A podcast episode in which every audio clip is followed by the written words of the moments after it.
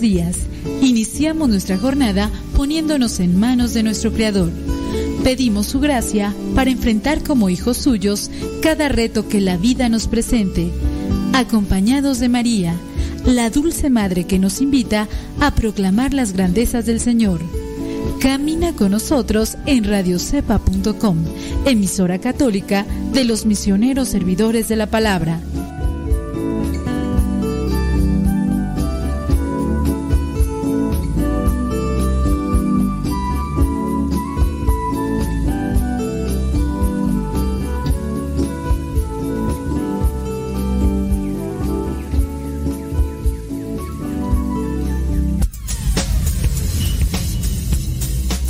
El refrán que a Dios rogando y con el mazo dando. Y el que madruga termina más temprano. Inicia la mañana con una reflexión. Aquí, en tu programa, Al que madruga. Con el padre modesto Lule Zavala. Comenzamos.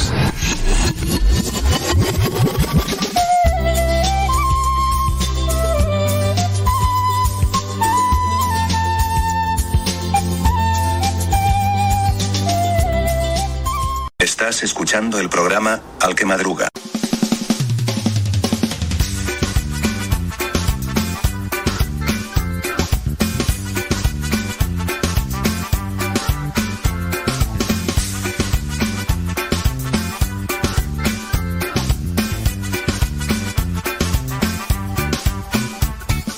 Sube que te sube que te sube a la barca sube sube sube que te sube sube sube uy uy. Sube que sube que sube a la barca sube sube uy uy uy. No te quedes afuera prepárate a zarpar. Súbete a esta barca que Jesús es el capitán. Muchos son los llamados y pocos son los escogidos. No te quedes afuera, ven, súbete, mi amigo, no te quedes, no. Sube, te sube, te sube, te sube, sube, sube, uy, uy. Sube, te sube, te sube a la barca, sube, sube, uy, uy, uy. Sube, te sube, te sube, te sube, sube, sube, uy, uy. Sube, te sube, te sube a la barca, sube, sube, uy, uy, uy. No te quedes afuera, prepárate a zarpar. Súbete que Jesús es el capitán. Muchos son los llamados y pocos son los escogidos. No te quedes afuera, ven, súbete mi amigo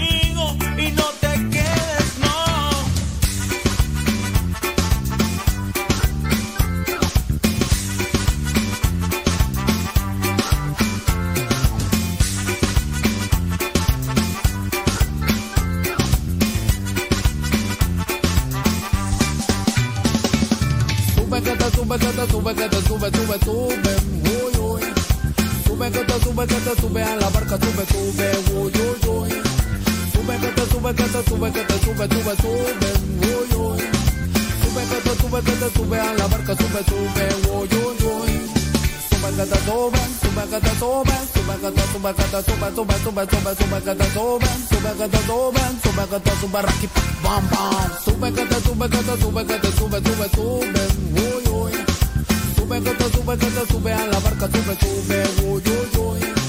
Sube que te sube, que te sube, sube, sube, uy, uy. Te sube, que te sube a la barca, sube, sube, uy, uy, que te sube, sube que te sube, sube que te sube, que te sube, sube, sube, sube, sube que te sube, sube que te sube, sube que te sube, raqui, pam, pam. Sube que te sube, que te sube, que te sube, sube, sube, uy, uy. Sube que te sube, que te sube a la barca, sube, sube, tú también. Ya. Gracias, Señor, por la oportunidad de alabarte. Necesito más que el sol, más que todo en esta vida necesito tu amor. Te necesito más que el aire, te necesito más que el sol, más que todo en esta vida y necesito tu amor. Y es que te amo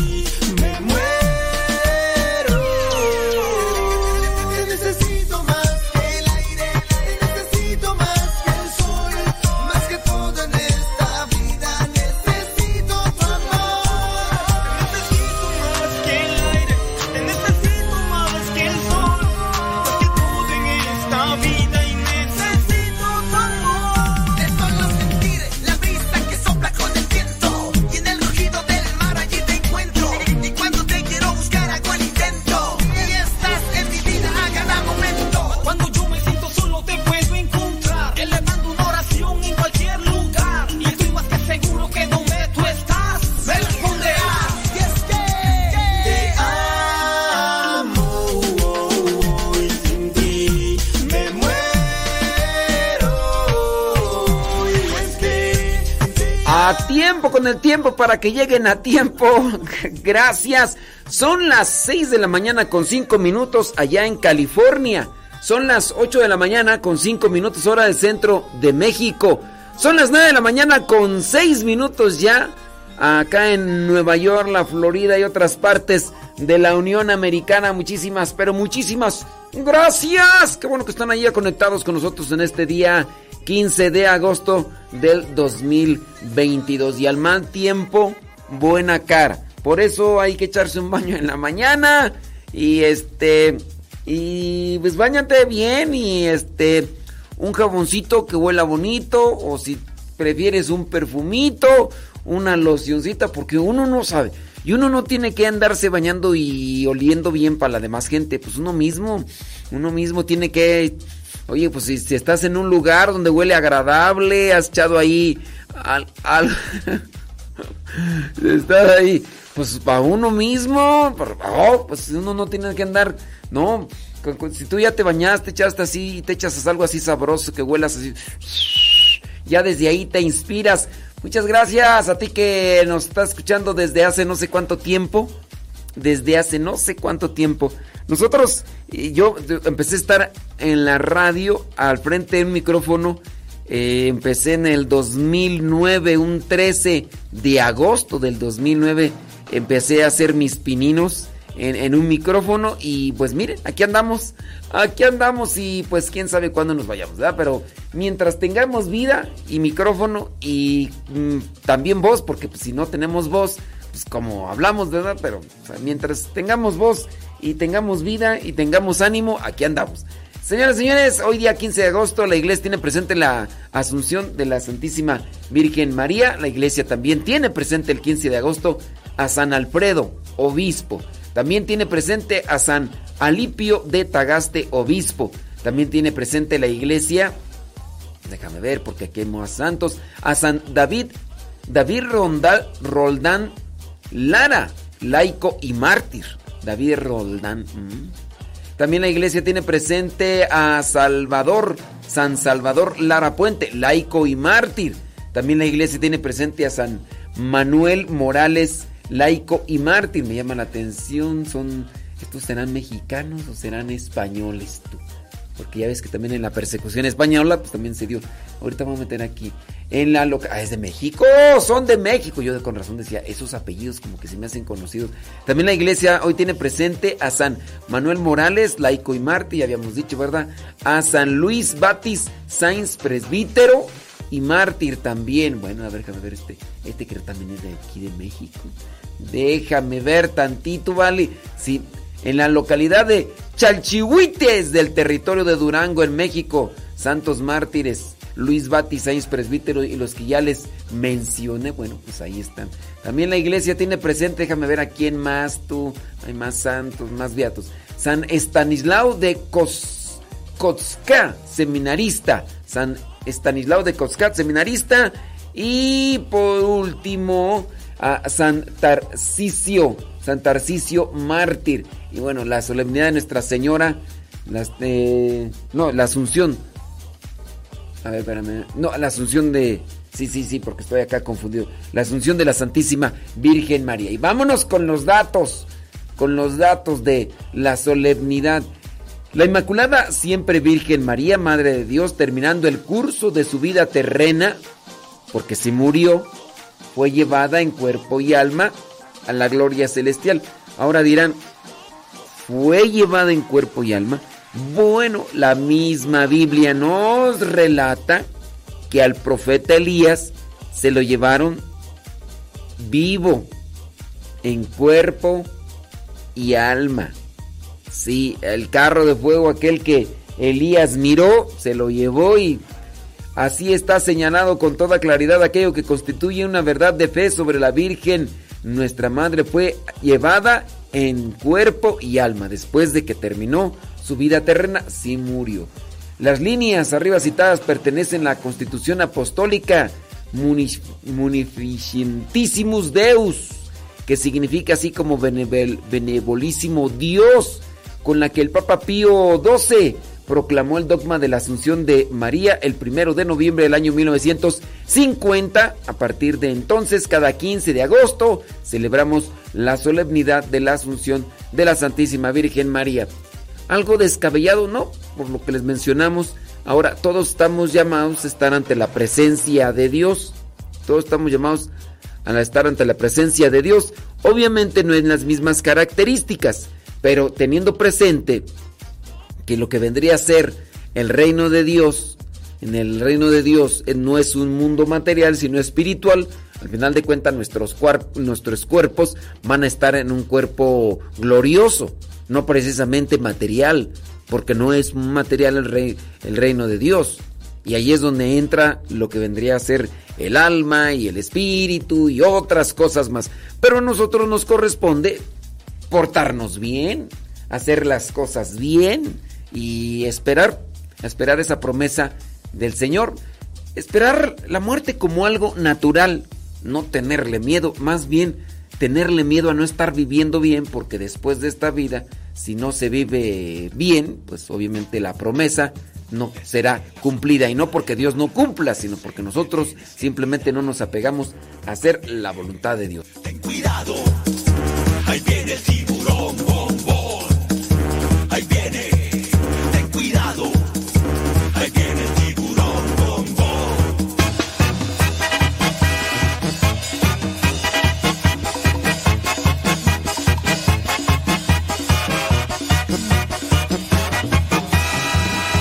la historia de un pez grande y enojón. De los malvados él quería ser campeón. A los otros peces perseguía sin razón. No lo querían por ser malo y muy grosero.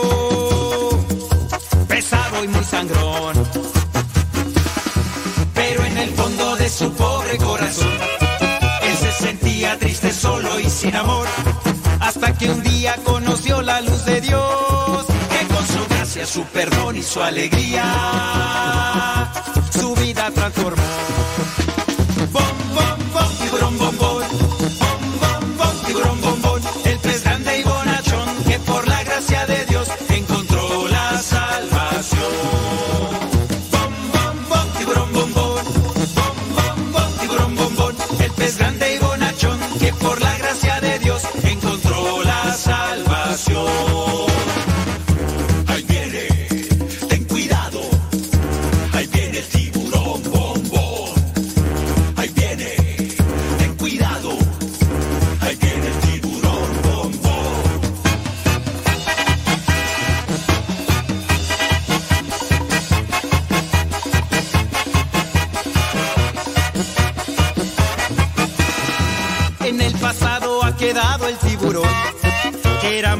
Y que causaba gran terror.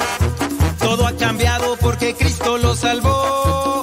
Quiere a todos, los ayuda y los protege. Bombón es un campeón. Esa es la historia de un pez grande y bonachón, que fue atrapado por las redes del amor. A todos cuenta que Jesús lo perdonó. Ahora Bombón por todas partes va anunciando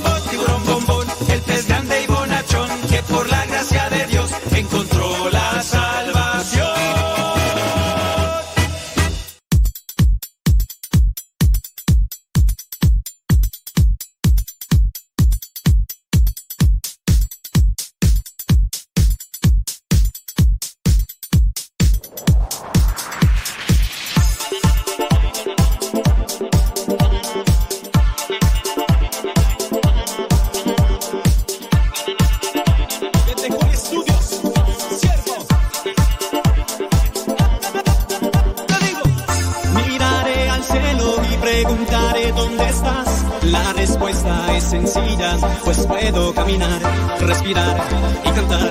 Melodía de amor, doy lo mejor, lo superior, que viva siempre el amor.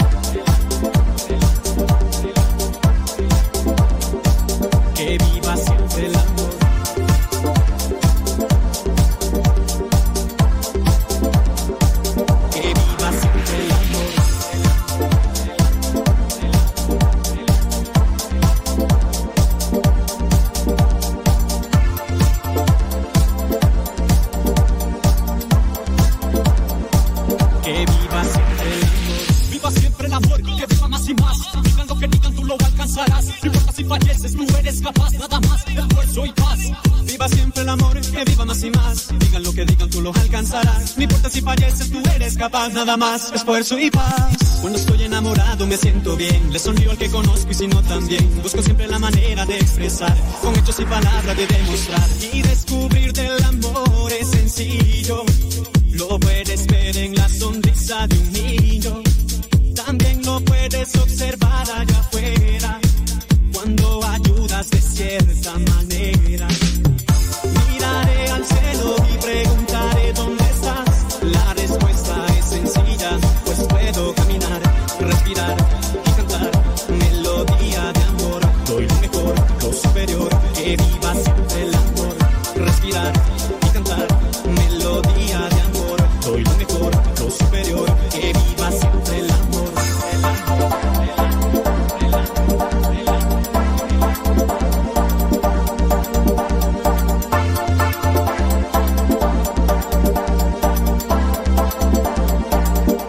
viva siempre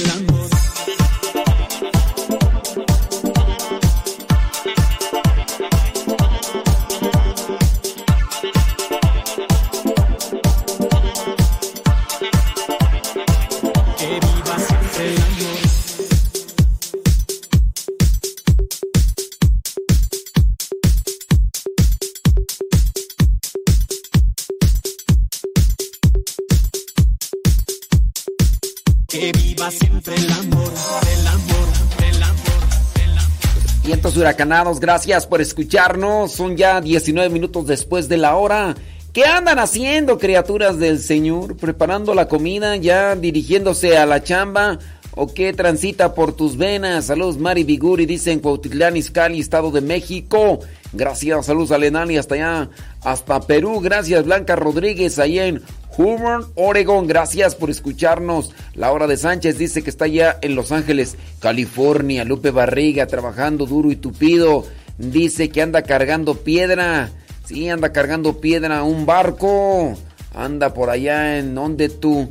Pues sabrá Dios dónde anda, pero está echándole piedra a un barco, dice. Saludos, dice. ¿Quién más por acá nos dice? Es que hay más personas que nos saludan, pero pues nada más puro saludo y todo lo demás no nos dicen, no nos escuchan. Saludos hasta Franklin, North Carolina del Norte. Allá está Rosalina González. Saludos a Rosalía González allá en Long Beach, California. Saludos, dice.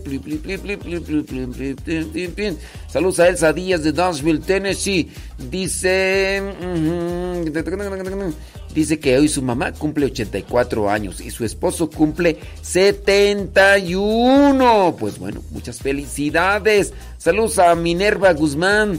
Dice desde Jutepec, Morelos, México. Saludos, gracias Florencia Pérez hasta New York. Muchas, pero muchas gracias. Mándenos también sus preguntitas. Si tienen preguntitas, mándenos sus preguntitas. Oye, con relación a los santos, pues me dio curiosidad por andar investigando sobre los santos. Pero antes de eso, fíjate que 35 niños fallecen en incendio en una iglesia en Egipto.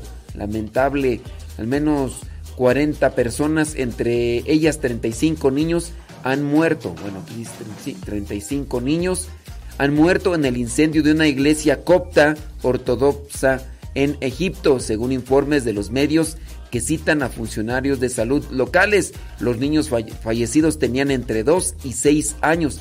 De acuerdo ahí a la agencia de noticias, eh, para Medio Oriente y Norte de África, otras 14 personas resultaron heridas. Hasta el momento no se ha establecido la causa del incendio en la iglesia de Abu Sefein. Em, dicen, y se informó que se había iniciado por una falla eléctrica en el templo donde había unas 5 mil personas. Y ustedes van a decir, bueno, pero son, son cristianos. Sí, son cristianos podemos decirlo, católicos, nada más que es el del rito copto ortodoxo, pero son, podemos decirlo, católicos. Y eso provocó una estampida. Óyeme, había 5 mil personas y de repente empieza la falla eléctrica, un corredero por aquí por allá, pues todos quieren salvaguardar su vida, su integridad y corren, comienzan a aplastarse, eh, comienzan ahí a quedar abajo, empieza a faltar el aire, se asfixian y pues ahí está la situación. Aquí lo, los que salieron afectados son los niños, lamentablemente entre 2 y 6 años. Dice, vehículos de bomberos llegaron a la iglesia para apagar las llamas porque pues se inició el incendio y comenzaron a quemarse y obviamente a, a cubrir todo allí. Mientras 30 ambulancias transportaban a las víctimas al Hospital General de Imaba y el Hospital General de Agouza. El sacerdote de la iglesia, el padre Abdul Masik Bagnit, también falleció. El patriarca de la iglesia ortodoxa copta, el papa mm, Tawadros II, ofreció sus condolencias a las familias de víctimas, seguidos con dolor el trágico incidente ocurrido en la iglesia Gran Mártir Mercurio, Abu Sefein, en el área del aeropuerto de Imbadab, al norte de Giza, indicó un comunicado de prensa. Al ofrecer nuestras condolencias a las familias de las víctimas, rezamos por los heridos eh, y heridos confiando en, que la mano de Dios tendrá misericordia de todos nosotros, ofreciendo sus condolencias al Papa Copto, el presidente de Egipto, Abdel Fattah el Sisi, dijo que que está con las familias de las víctimas inocentes que fallecieron por estar con su Señor en una de sus iglesias. Y bueno, pues fallecieron ahí lamentablemente todos estos niños. A veces las instalaciones o construcciones de las iglesias pues no, no hacen uso de la atención o de la corrección o del llamado que hacen las autoridades civiles para evitar este tipo de siniestros. Eh, sabemos que, por ejemplo, en Estados Unidos eh, sí hay una, una forma de trabajo demasiado, demasiado estricta porque eh, pues las autoridades civiles antes de permitir o dar permiso para la construcción de una iglesia o de un recinto donde estará bastantes personas y no solamente bastantes, sino también igual de las casas. Si se van a iniciar construcciones de, de casas, se tienen que revisar con las autoridades civiles para saber si hay las formas adecuadas para prevenir todo este tipo de incidentes. Y ya acá en algunos lugares, no, pues por ejemplo hablando acá en México queremos iniciar una construcción y es más bien conforme a lo que vendría a ser la intención de la persona que está dirigiendo la obra y no hay, no hay realmente a veces eh, atención a eso de, las, de tomar medidas para evitar todo este tipo de catástrofes. Bueno, lamentable esta situación que se dio por allá y pues ahora nos toca a nosotros revisar cómo, cómo tenemos el lugar aquí para alguna cuestión de emergencia, salida de emergencia, eh, para apagar el fuego, hay que poner atención a eso.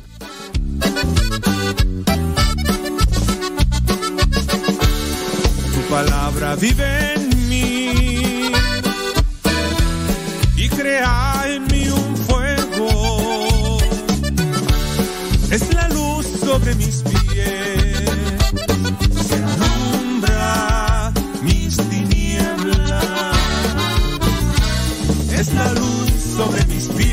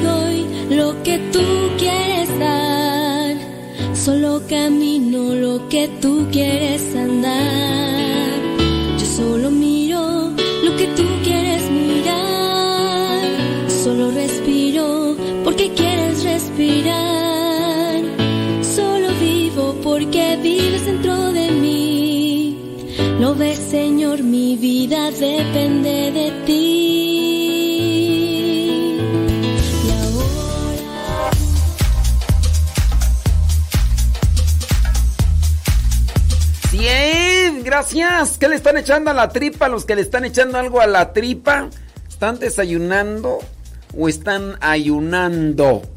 ¿Qué están haciendo? Cuídense muy bien en la alimentación, oiga. Cuídense muy bien en la alimentación. Las enfermedades que nos han estado azotando, los virus y esas cosas que nos están azotando, nos perjudican más en la medida en que nosotros no hemos cuidado nuestra alimentación. La salud, nuestra salud, tanto emocional como física, depende también de nuestra alimentación.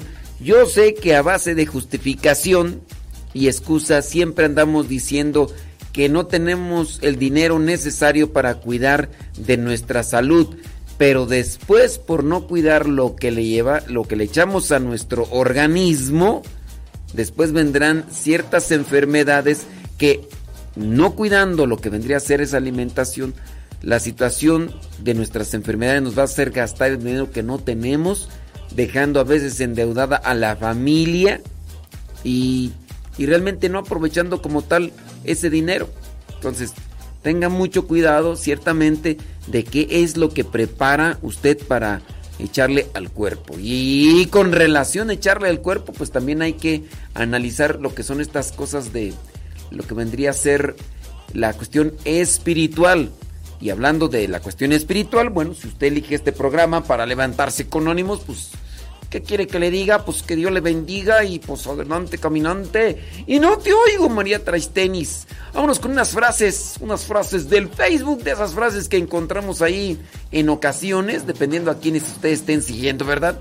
Porque pues si siguen ahí cosas que nomás no, pues no. Pero si usted sigue, sigue a personas que, que son nutritivas espiritualmente, bueno, pues si nos siguen a nosotros, obviamente les vamos a compartir oraciones y reflexiones y un montón de cosas esperando que sean buenas. Vámonos con esta frase. Si encuentras un camino sin obstáculos, probablemente no te lleva a ninguna parte. Échate ese trompo al uña.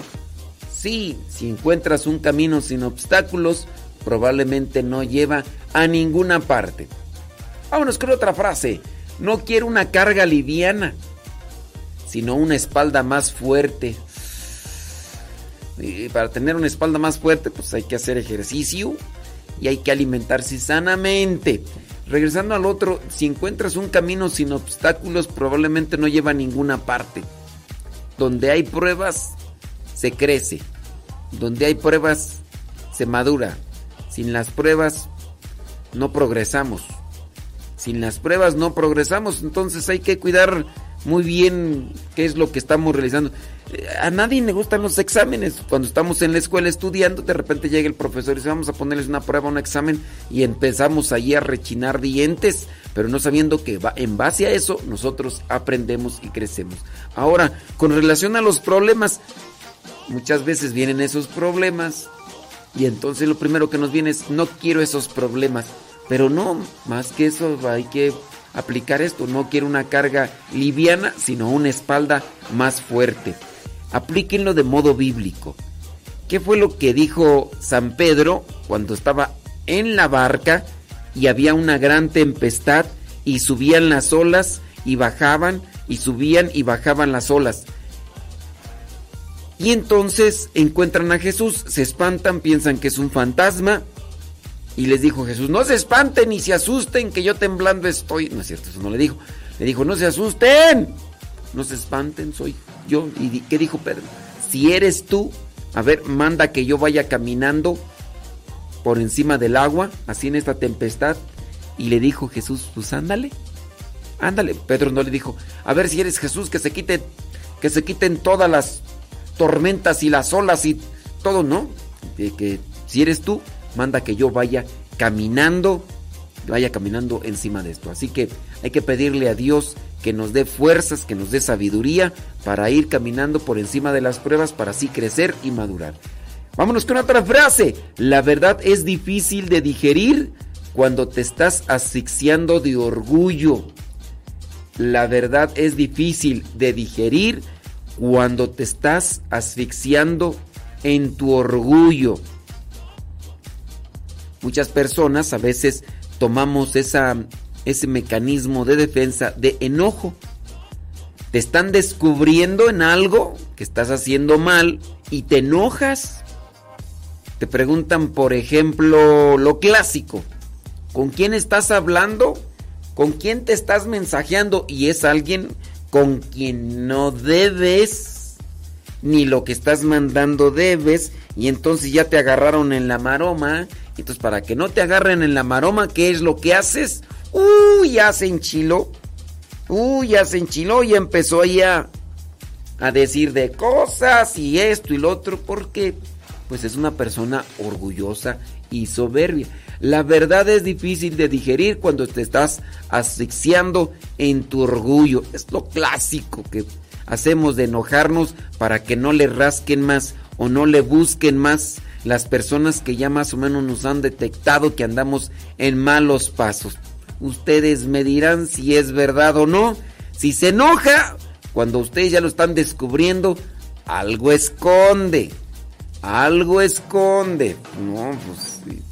No más porque sí. Vámonos a otra frase. El perdón no cambia el pasado. Crea esperanza para el futuro. El perdón no borra las heridas, no borra los golpes de la vida, pero sí crea esperanza para el futuro. Cuando nos hemos equivocado y aceptamos, tenemos posibilidad de seguir caminando. Pero si nosotros nos hemos equivocado y por nuestro orgullo y nuestra soberbia nos mantenemos en esa actitud de enojados, reclamando e incluso buscando los errores de la otra persona con tal de hacer que mi error o mi falta se vea más pequeñito, buscando las demás, así no, no se va a hacer nada, pero nada bueno. Hay que buscar perdonar, pero sobre todo perdonarnos nosotros mismos y tratar de crear esperanza en nuestras vidas, pero siempre con la verdad la transparencia, la sinceridad de nuestras palabras y nuestros actos. Vámonos a otra frase. Si no eres feliz solo, no serás feliz en una relación. Uy. Si no eres feliz solo o sola, con mi soledad. Si no eres feliz solo, no serás feliz en una relación. Porque hay personas que buscan a otros para estar felices y de repente ya no están las otras personas y las personas ya no son felices. porque no es feliz? Es que ya no tengo a fulana o fulano de tal a, mi lado. Mm. O sea que eres dependiente. O sea que estás ahí solamente por la otra persona. Mm, no, pues no. Así no baila amiga con el Señor, hombre. Uno tiene que buscar la felicidad en uno mismo. Y si eres feliz contigo mismo, vas a poder hacer feliz a los demás. Si no, puras tristezas, criatura, puras tristezas.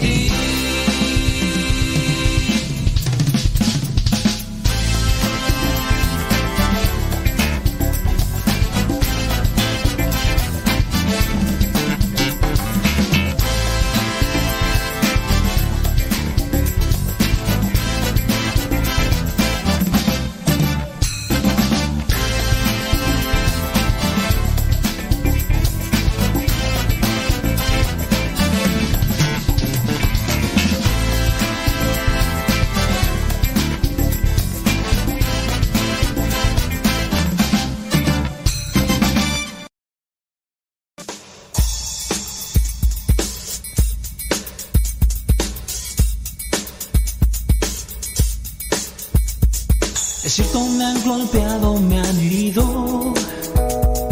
Es cierto, me han pegado, me ha dolido. Es cierto, me ha costado que mí pueda confiar. Creer que he nacido para triunfar. Es cierto, he resbalado y he caído.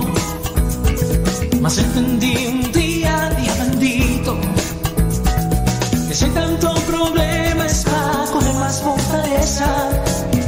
Nacido yo para triunfar.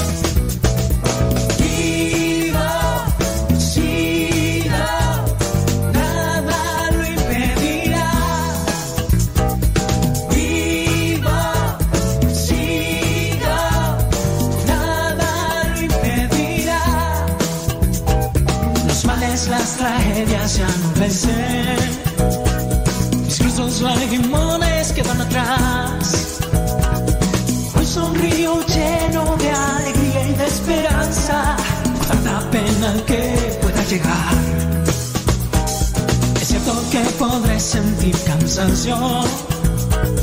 O que un error me pueda lastimar. Que una traición me hiera, que una ilusión se apague. Pero sé que he nacido para triunfar.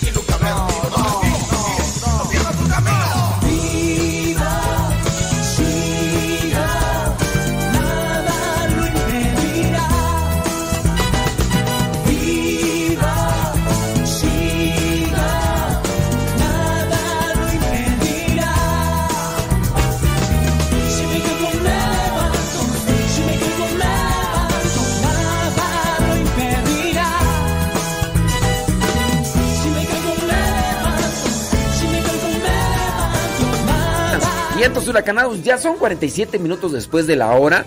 Gracias a los que están ahí conectados y que nos mandan sus mensajitos. Cuando nos mandan también sus preguntas, bueno, pues se los agradecemos mucho. Dice por acá, saludos, gracias. Dice Betty Galván allá en Baldwin Park, California. Gracias. Saludos, dice María Gamboa allá en Laptro, California. Eh, dice por acá una persona, una pregunta, eh, ¿quiénes vienen siendo los falsos profetas? Mm, bueno, mire, primero hay que identificar que es un profeta. Un profeta, en el caso, eh, hablando de la Biblia, los profetas son los que anuncian. Déjame ir a la etimología de la palabra, eh, esto nos puede ayudar mucho para entenderla. Etimología de la palabra profeta y ahorita te explico. Etimología, es decir, origen, etimología de profeta. Para entender ahí cuáles cuáles vendrían a ser las, las raíces de esta, de esta palabra. Y ahorita te explico ahí el profeta, los falsos profetas. Los profetas antiguamente eran una especie de sacerdotes que interpretaban los signos de los tiempos y los escribían, creando así lo que se le llama profecías. Pero bueno, eso no nos ayuda a nosotros. Vámonos a otra, lo que vendría a ser la etimología. La palabra profeta viene del latín eclesiástico profeta. Esta palabra profeta está tomada del griego profetés. Y profetés en griego significa el que dice con anticipo. Entonces, un profeta es el que anuncia cierto tipo de cosas que van a suceder o que son cosas así de sentencia, es decir, como llamar la atención o corregir. De ahí entonces que el profeta es el que anuncia, anuncia algo y denuncia algo, algo en relación a que está mal, con base a lo que se está anunciando que está anunciando, por ejemplo, en el Antiguo Testamento encontramos a los profetas que anunciaban al pueblo le va a ir muy mal. El pueblo va a sufrir y no era una cosa como que les va a venir estos males solamente porque sí, porque como van caminando lo van a encontrar. No, la cuestión era por su mala conducta, los profetas anunciaban, les va a ir muy mal. Ese ratito estábamos hablando sobre la alimentación, algo ligero, muy, muy ligero sobre la alimentación. Dentro de lo que vendría a ser un anuncio o hablar de forma anticipada, decir, si tú no cuidas tu alimentación, tu organismo se va a descompensar se va a desorganizar, se va a debilitar y cuando te llegue un virus, cuando te llegue un accidente o algo, hablando de las bacterias o virus, que son esas formas microscópicas que entran a nuestro organismo y nos afectan, si entra eso y tu cuerpo está desajustado, te va a afectar. Es decir, estamos hablando en anticipo. Podría ser que nosotros adquiramos ese título entonces de profetas. Pero este eh, adjetivo o esta forma de mencionar a una persona cuando hace eso se refiere más a los acontecimientos y con relación a las cosas espirituales. Ahora, los profetas hablan en nombre de Dios, los profetas de Dios, pero también hay falsos profetas, esto con relación a la pregunta que nos hace esta persona, que quienes vienen siendo los falsos profetas, pues los que engañan. En, en el Antiguo Testamento, hablando por ejemplo del profeta Jeremías, que anunciaba lo que Dios pedía a su pueblo, porque Jeremías se comunicaba con Dios y Dios con Jeremías, y así otros profetas. Por ejemplo, el profeta Elías, que ese rato lo mencionábamos, se fue llevado en un carro de fuego al cielo. Bueno, Dios se pone en comunicación con estos profetas, estos profetas se ponen en comunicación con Dios. Los profetas tienen que vivir primeramente en primera persona el mensaje. Ese mensaje que quieren que también las demás personas lo vivan porque va a servir y va a ayudar a lo que va a a ser el pueblo. Viene Jeremías y les dice al pueblo, ¿saben qué? Ustedes no se están comportando como Dios quiere. Ustedes no se están comportando conforme al plan de Dios y la alianza que han hecho. Y entonces sale otro grupo de personas para decir, no le crean a Jeremías, está mintiendo. Miren que ustedes sin necesidad de que muevan un dedo, Dios los va a liberar. Es más, pronto se va a terminar esto que están pasando ustedes, pero ustedes no se preocupen, Dios es bien grande. Y por ahí viene lo que vendría a ser incluso una confrontación con un profeta, el profeta Jeremías y con el profeta, ay no me acuerdo, tengo un profeta y entonces solamente anunciaba la liberación, anunciaba que Dios iba a ayudar a su pueblo, pero este profeta no anunciaba la conversión, no anunciaba el sacrificio, no anunciaba lo que vendría a ser esa vida de rectitud que el pueblo tenía que hacer. Ese es un falso profeta. El falso profeta es el que está diciendo mentiras o que dice cosas solamente para encajar con lo que la gente quiere escuchar. Por ejemplo, no se preocupen, ustedes coman lo que quieran.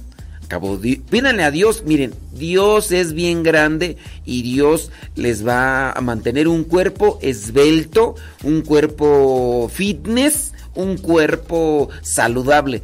Así que si ustedes tienen fe, Ustedes coman lo que quieran, coman lo que quieran, hártense de lo que quieran, no importa calorías y todo, no importa, ustedes coman lo que quieran. Esa vendría a ser una, un falso profeta, el que se dedica a anunciar cosas que no son verdad. Ustedes van a decir, ay, ¿a poco Dios no te puede hacer que tengas un cuerpo fitness y hacer... Sí, sí lo puede hacer Dios. Sí lo puede hacer Dios en el poder de Dios, en la omnipotencia de Dios, lo que Él todo lo puede, sí lo puede hacer. Pero hay cierto tipo de cosas en las cuales uno tiene que intervenir. Entonces el falso profeta es el que dice mentiras con tal de encajar en la gente o está diciendo solamente cosas que la gente quiere escuchar. Esos son los falsos profetas. Falsos profetas podríamos encontrar dentro de muchos predicadores que están diciendo solamente las cosas para que la gente esté contenta. Y, y así podemos encontrar por ahí predicadores católicos y no católicos. Y estos predicadores católicos o no católicos que son falsos profetas están anunciando cosas solamente para que la gente siga en su modo de vida, siga en sus mismas circunstancias, pero sin cambiar, sin cambiar algo, prometiéndoles que Dios les va a ayudar en todo.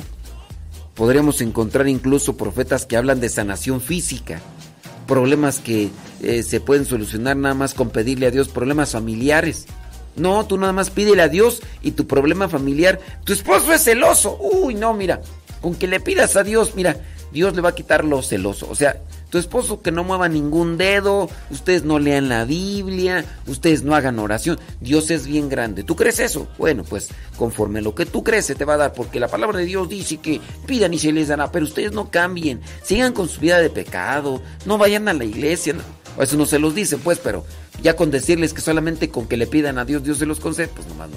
Eso vendría a ser la postura de un falso profeta. Y ahí hay, uy, titipuchal, si te dijeran nombres, pero no voy a decir. No voy a decir porque la gente a veces no tiene criterio y se queda solamente con los nombres de las personas y no se queda con el mensaje. Reflexiónele.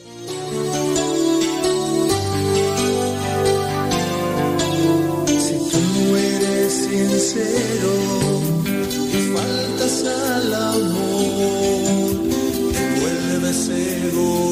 egoísta, vulnerable al dolor, olvidas de detalles y niegas la lealtad. Verás que en esta vida encontrarás la paz.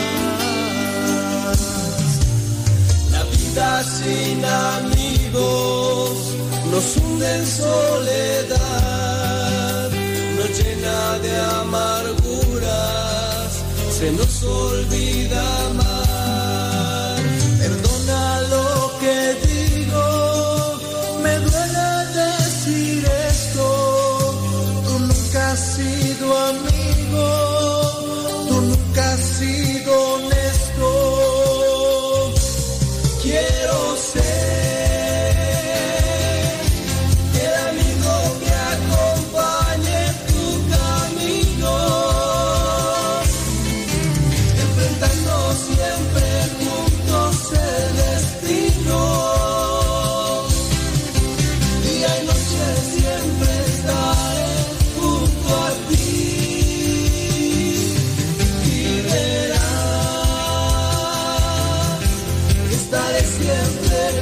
Tú me necesites.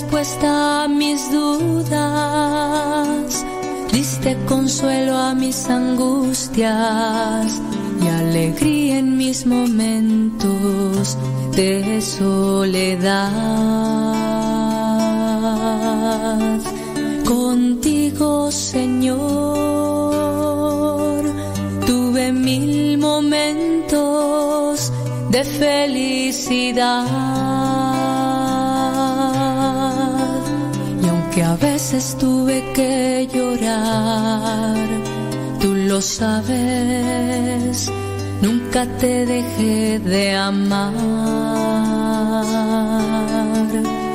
Quisiera, Señor,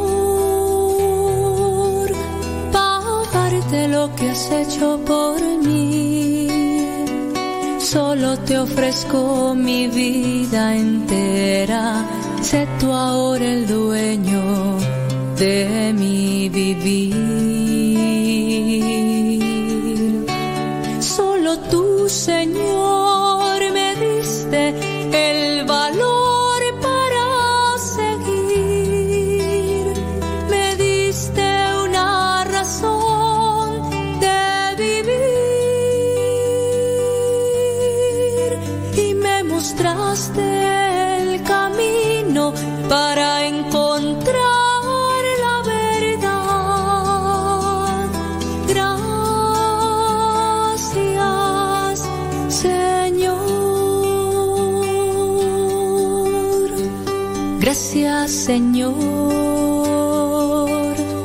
Porque puedo verte en mis hermanos, porque puedo recibir tu cuerpo y pedir perdón por mis pecados.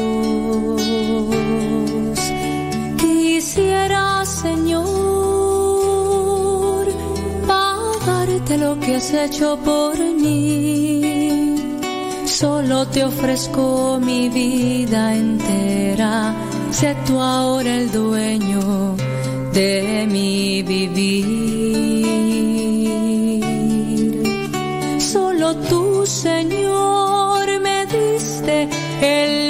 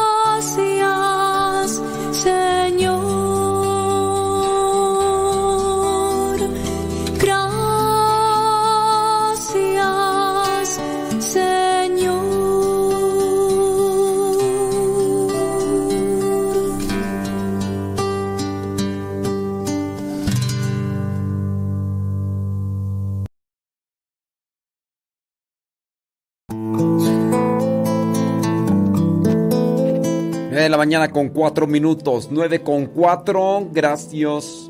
Gracioso la vida. Vamos a poner algo más movidito, ¿no? Cúrame. Tiriri.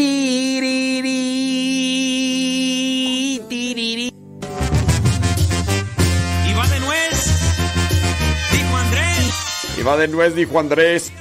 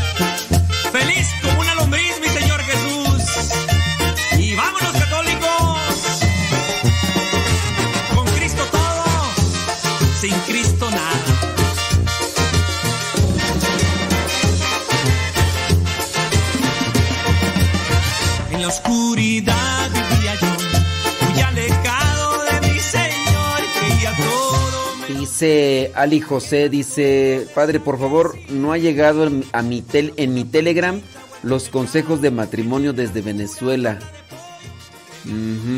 Oye, este, Ali José Semeco, este, ¿estás siguiendo el canal que se llama Modesto Lule? ¿Estás siguiendo el canal Modesto Lule? Porque este, yo no se los mando, por Telegram no se los mando de manera personal. Este, de hecho tampoco en el WhatsApp. Es que como me dices que no te ha llegado a tu Telegram, no es que yo no, les mando las cápsulas de manera particular. Si tú sigues el canal Modesto Lule en Telegram, ahí yo voy subiendo las cápsulas. El día viernes eh, subí la última. Eh, en un ratito más voy a subir la otra. Pero Ali José Semeco, este, no los mando. A mí se me hace que tú, este, o te metiste a otro canal de Modesto Lule porque por ahí otras personas lo hicieron. Pero si quieres ir al canal directamente, al canal nuestro, tienes que poner signo arroba Modesto Lule, todo junto, arroba Modesto Lule, todo junto, arroba Modesto Lule. Ali José Semeco, chécale, porque a mí se me hace que andas por ahí mal y pues este, así no, así no. de mi Señor creía todo menos porque a todo decía que sí. La bruja Panchita o el mercado,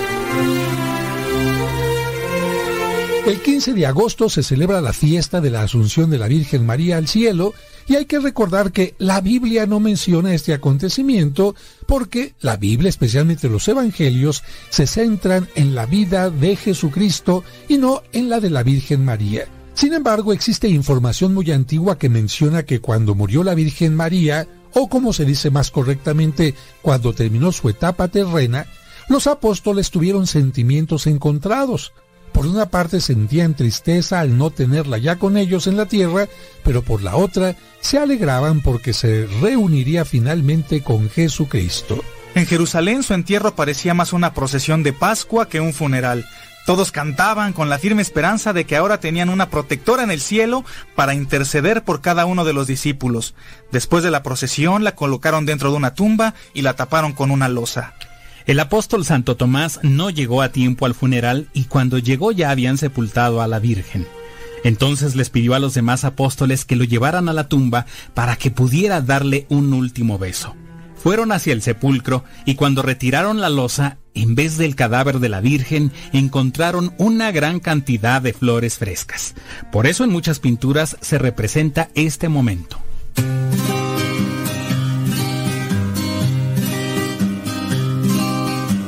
Cuerpo incorrupto.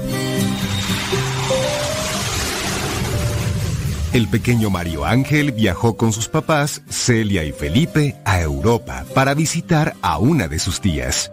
Ella había ingresado con las Hermanas de la Caridad en una comunidad de religiosas en Nevers, Francia. ¡Qué emoción poder viajar hasta Europa y conocer Francia!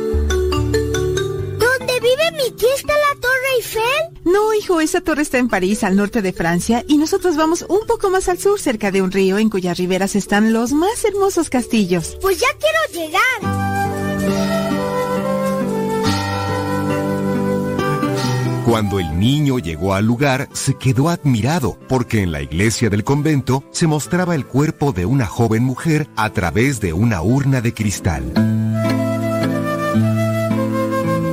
Mario comentó, ¡Wow! Es como el cuento de Blancanieves. y luego preguntó. ¿Está dormida esperando que un príncipe las despierte con un beso? Su madre, Celia, se sonrió y le dijo, No, es Santa Bernardita. A ella se le apareció 18 veces la Virgen María. ¿En dónde? ¿En qué parte? En el poblado de Lourdes, Francia, en 1858. En ese entonces Bernardita era muy joven, pero la Virgen la eligió porque tenía un corazón muy limpio y le gustaba mucho hacer oración. ¿Y qué pasó después? Después de aquellas apariciones, Bernardita decidió dedicarse totalmente a Dios. Se hizo religiosa y entró a esta comunidad de Nevers. Seguramente fue la mejor monjita de todas. Así es. Sin embargo, murió muy joven. ¿Te acuerdas de la fecha? Sí, murió en 1879 cuando apenas tenía 35 años de edad. Y desde ese entonces su cuerpo se ha mantenido incorrupto. ¿Qué es eso de incorrupto? No es nada agradable hablar de esto, pero te lo voy a explicar. Cuando morimos, nuestro cuerpo comienza a descomponerse. Nuestra carne se va pudriendo hasta que después de algunos años solo queda nuestra osamenta o esqueleto. Y cuando el cuerpo permanece sin pudrirse, se dice que está incorrupto. El pequeño hizo cuentas y se quedó admirado. Entonces exclamó, Tiene más de 130 años y permanece como si estuviera durmiendo. Don Felipe le explicó. Mira, Mario Ángel, Dios ha querido que algunos cuerpos de santos y santas se conserven en una forma inexplicable y milagrosa. Así también se conserva el cuerpo de San Charbel en Líbano y otros más. Pero, ¿por qué Dios permite esos milagros? Doña Celia le dijo, Cristo predicó muchas veces que Él es el camino, la verdad y la vida, y que quienes crean en Él no morirán para siempre. Para demostrar que sus palabras eran verdad, resucitó a varias personas y nos prometió que al final de nuestra vida viviríamos con Él eternamente. Por eso Dios permite que algunas personas que se han caracterizado por vivir una vida de santidad no sufran la corrupción de su cuerpo. Es como una prueba de vida eterna que Dios nos dará a todos los que creemos en Él. El pequeño entendió que todos los cuerpos sufren la corrupción en el sepulcro y terminan convertidos en polvo. Pero también comprendió que, para ayudar a aumentar la fe de los fieles, Dios concede ciertos privilegios a los santos. Entonces dijo, Si yo fuera Dios, no permitiría que mis papás se murieran porque los amo con toda el alma.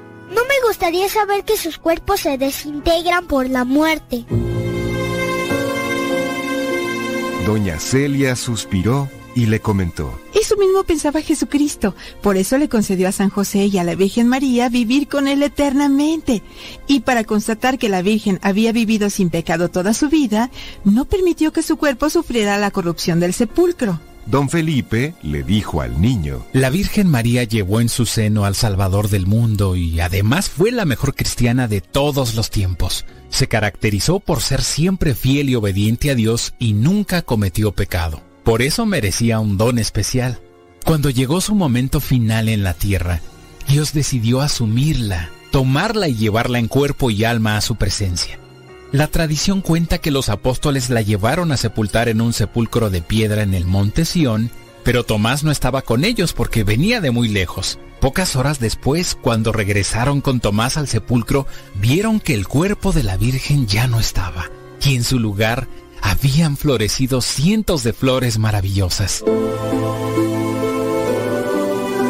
Mario Ángel comentó, Esa fue una muestra maravillosa del amor de Cristo por su madre. Pero además es una prueba de lo que hará con todos los que lo amamos. Si Dios puede hacer que algunos santos conserven su cuerpo incorrupto, con mayor razón lo pudo hacer con su madre amada. Doña Celia concluyó. Por eso el 15 de agosto celebramos la Asunción de la Virgen. Eso significa que fue asumida, asunta, tomada o llevada por Dios a los cielos. Y en un misterio del rosario la recordamos coronada por Dios como la Reina de los cielos. Estás escuchando el programa Al que Madruga.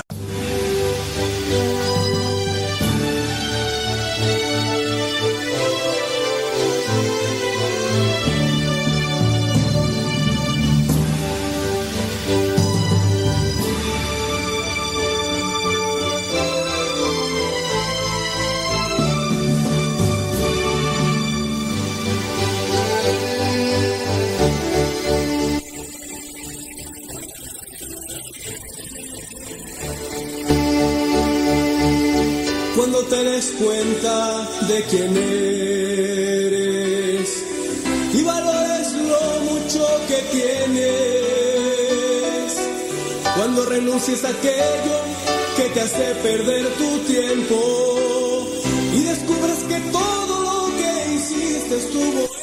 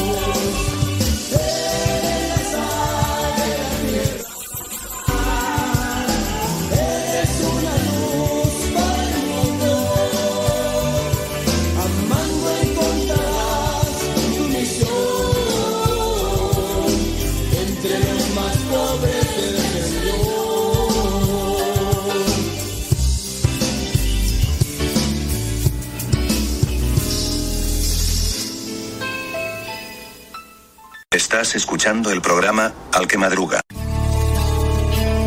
En estos momentos vamos a escuchar la palabra de Dios. Dispón tu corazón para que el mensaje llegue hasta lo más profundo de tu ser.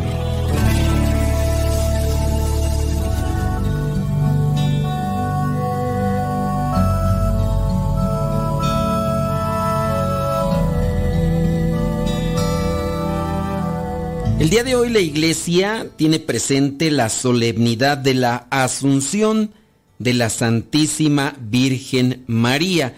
Y para eso toma el Evangelio o nos presenta el Evangelio de Lucas capítulo 1 versículos del 39 al 56. Dice así. Por aquellos días María se fue deprisa a un pueblo de la región montañosa de Judea y entró en la casa de Zacarías y saludó a Isabel. Cuando Isabel oyó el saludo de María, la criatura se le estremeció en el vientre y ella quedó llena del Espíritu Santo. Entonces, con voz muy fuerte dijo, Dios te ha bendecido más que a todas las mujeres, y ha bendecido a tu hijo. ¿Quién soy yo para que venga a visitarme la madre de mi Señor? Pues tan pronto como oí tu saludo, mi hijo se estremeció de alegría en mi vientre. Dichosa tú por haber creído que han de cumplirse las cosas que el Señor te ha dicho. María dijo, Mi alma alaba la grandeza del Señor, mi espíritu se alegra en Dios mi Salvador, porque Dios ha puesto sus ojos en mí, su humilde esclava, y desde ahora siempre me llamarán dichosa, porque el Todopoderoso ha hecho en mí grandes cosas. Santo es su nombre. Dios tiene siempre misericordia de quienes lo reverencian. Actuó con todo su poder. Deshizo los planes de los orgullosos, derribó a los reyes de sus tronos y puso en alto a los humildes. Llenó de bienes a los hambrientos y despidió a los ricos con las manos vacías. Ayudó al pueblo de Israel su siervo y no se olvidó de tratarlo con misericordia. Así lo había prometido a nuestros antepasados, a Abraham y a sus futuros descendientes. María se quedó con Isabel unos tres meses y después regresó a su casa. Palabra de Dios. Te alabamos, Señor. Escuchar tu palabra es inicio de fe en ti, Señor. Meditar tu palabra es captar tu mensaje de amor Señor, es estar embebido de ti. Proclamar tu palabra, Señor, es ya dar testimonio de ti, mi Dios. Esta es solemnidad y en esta primera parte de este evangelio que la iglesia nos presenta el día de hoy, resuenan las palabras de Isabel, bendita tú entre las mujeres. Estas palabras son precedidas por un movimiento. María deja Nazaret después de que ha escuchado aquel ángel que ha sido enviado por Dios. Ella está situada al norte de la Palestina. Ahora se tiene que dirigir al sur, a casi 150 kilómetros. 150 kilómetros, los cuales no se pueden recorrer en metro, en tren, en avión, en automóvil. No existen. Eh, tiene que llegar a esta localidad que la tradición identifica con la actual Aim Karen, para que cuando te pregunten, como yo les pregunté a los fieles en algún momento en la misa, les dije, díganme, más bien les pregunté, díganme cómo se llama el pueblo de donde vivía Isabel. Aim Karen. Apúntalo para que si para la próxima estás tú entre esos fieles y cuando yo pregunte sepas qué responder. Entonces está a 150 kilómetros. El moverse de esta manera física muestra la sensibilidad interior de María, que no está cerrada a contemplar de modo privado eh, este misterio de la divina maternidad que se ha dado en una mujer que ya es anciana y que pues ya había pasado y que no tenían hijos. Dios se ha manifestado en ella a través del ángel, pero también Dios se ha manifestado en esta pariente suya. Ella se mueve para llevar ayuda a su anciana prima, porque dice la palabra que ella ya era grande de edad. El dirigirse de María hacia donde está Isabel está este movimiento acentuado por un añadido que debe de interpelarnos a nosotros. El añadido es lo hizo deprisa, así, de forma rápida, no, ah, a lo mejor dentro, no, pronto, pronto, deprisa, San Ambrosio, el padre de la iglesia, dice que María se puso deprisa en camino hacia la montaña no porque fuese incrédula a lo que se le había dicho de su prima, o no fue de manera incierta, sino porque estaba contenta, demasiado contenta por la promesa y también deseosa de cumplir devotamente un servicio, con el ánimo que le venía del íntimo gozo por haber tenido una experiencia con Dios. La gracia del Espíritu Santo aquí viene a producir un efecto de servicio, de generosidad. De ahí que hay que cuestionar, ¿verdad?, aquellas personas que de repente en grupos de iglesia se tiran al suelo, patalean y dicen, dicen que han tenido una experiencia con el Espíritu Santo. Cuando se levanten, diles que les toca asear los baños y otras cosas más. A ver qué te dicen. Porque si después de que se levantan de esa experiencia supuesta con el Espíritu Santo, se dedican más a andarlo pregonando que andar sirviendo, entonces la experiencia más bien fue del diablo y no del Espíritu Santo, porque el diablo nos lleva a la presunción. Eso solamente como un añadido, pero es, es interesante este. La experiencia del Espíritu Santo en María provoca servicio y, lo hace de manera pronta.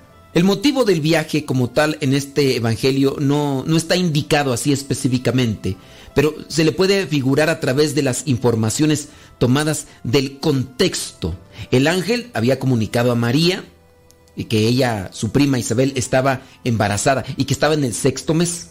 Además, el hecho de que ella se quedase tres meses con su prima, justo el tiempo que faltaba para nacer el niño, permite entonces creer o plantear que María quería llevar ayuda a su prima. De hecho, se da a conocer versículos después que María incluso no estuvo en lo que vendría a ser ese momento importante para el pueblo de o para los varones dentro del pueblo de Israel que vendría a ser la circuncisión, que en este caso es como la entrada oficial al grupo, al pueblo de Dios, es consagrado a Dios. María corre y va donde le llama la urgencia de una ayuda, de una necesidad, demostrando así una finísima sensibilidad que es lo que también a nosotros nos hace falta. No somos sensibles a las necesidades o prioridades de los demás. Ella lleva en su seno al Salvador. Jesús se mueve con la Madre, se mueve con María. De aquí es fácil entonces deducir el valor cristológico del episodio de la visita de María a la prima. La atención cae sobre todo en Jesús. A primera vista parecería una escena concentrada en lo que vendrían a ser estas dos mujeres, familiares, parientes. En realidad lo que importa, en este caso para el evangelista, para Lucas, es el prodigio presente en sus dos respectivas concepciones. La movilización de María tiende en el fondo a que las dos mujeres se encuentren. Apenas María entra en casa, saluda a Isabel, dice que el pequeño de seis meses en el vientre de Isabel salta de gozo. Según algunos, el salto no es comparable con el que vendría a ser el ordinario, ¿no? De los eh, niños dentro del vientre que se acomodan, así como experimentando incomodidad, así como cuando saltan. No, Lucas usa un verbo griego particular que significa propiamente saltar. Queriendo interpretar el verbo que utiliza Lucas un poco más libremente, se le puede traducir por danzar. Saltar con danzar. Aquí vendría a ser la interpretación. Así se puede excluir lo que vendría a ser solamente un fenómeno natural o, físico. Algunos piensan que esta danza, traduciendo el texto como tal, se pudiera considerar como una especie de homenaje por parte de Juan que está rindiendo al Salvador. Tanto así que escuchamos en boca de Isabel, ¿cómo he merecido yo que la madre de mi Señor, la madre de mi Señor, Señor con S mayúscula refiriéndose a Dios, venga a visitarme, venga a verme? Entonces, aquí reconociendo, apenas escuché tu saludo, el niño saltó de gozo.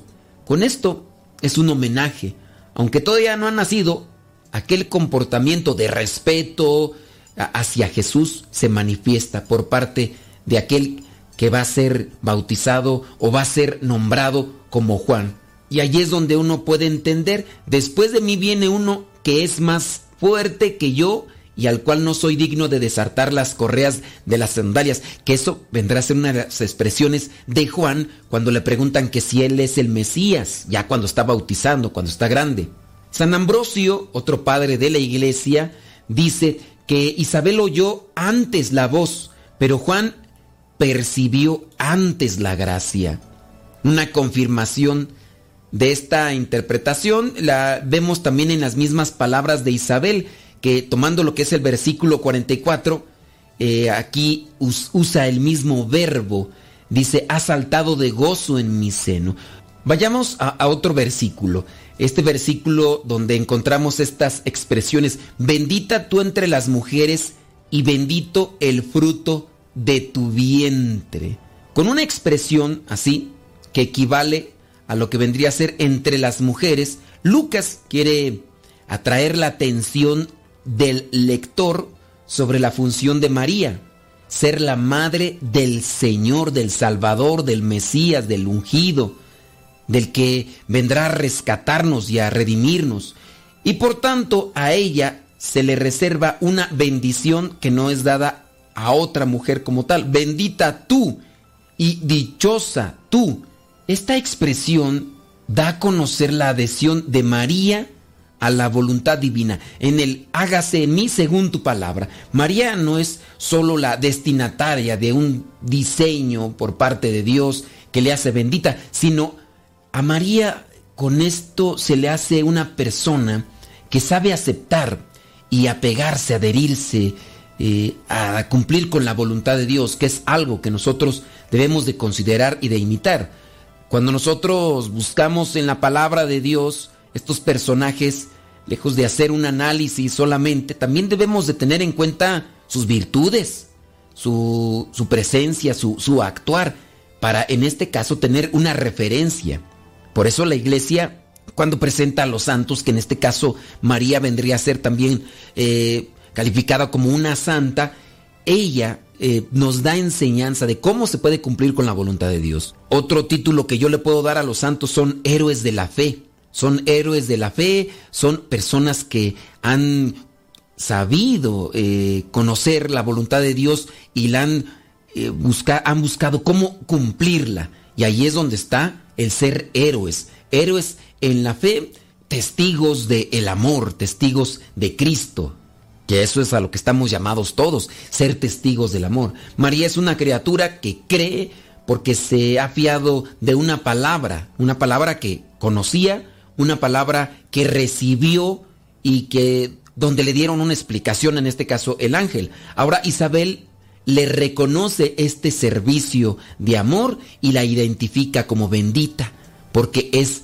la madre de su Señor, es una fiel creyente. Por encima de todas las personas que han cumplido con la voluntad de Dios, sin duda resalta mucho, en este caso María, porque está el cumplimiento de la voluntad de Dios, pero también ella viene a ser la portadora de la salvación.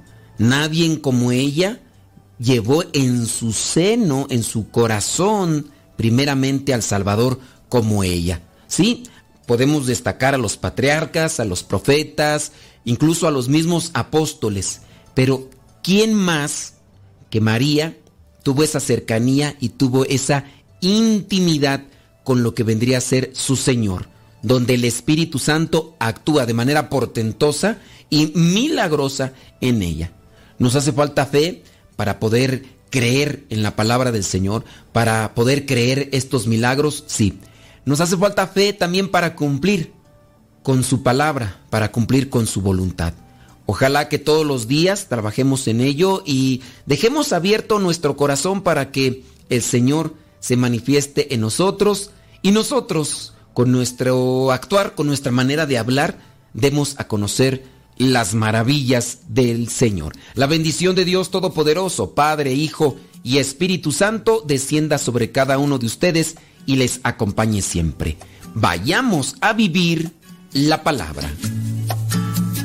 Lámpara tu palabra para mis pasos, luz en mi sendero. Lámpara tu palabra para mis pasos, luz en mi sendero. Luz, tu palabra es la luz.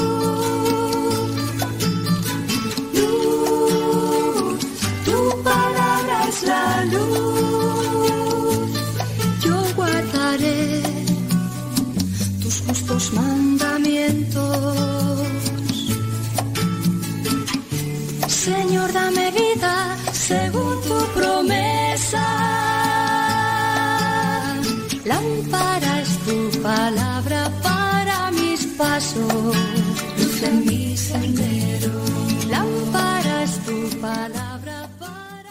Estás escuchando el programa Al que Madruga.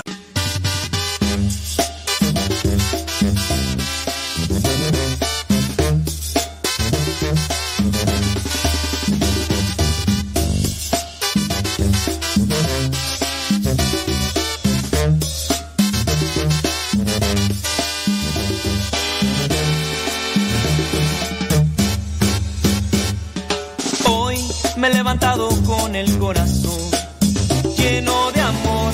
porque de ti proviene lo mejor. Y hoy decidí contar las maravillas que haces tú y proclamar que tú vives y presente estás, Jesús. Quiero contar las maravillas que haces tú, y que en ti se encuentra toda la verdad. Quiero contar las maravillas que haces y platicar los milagros que haces tú, Jesús. Quiero contar las maravillas que haces tú, Señor, y proclamar que tú vives y presente estás. Quiero contar.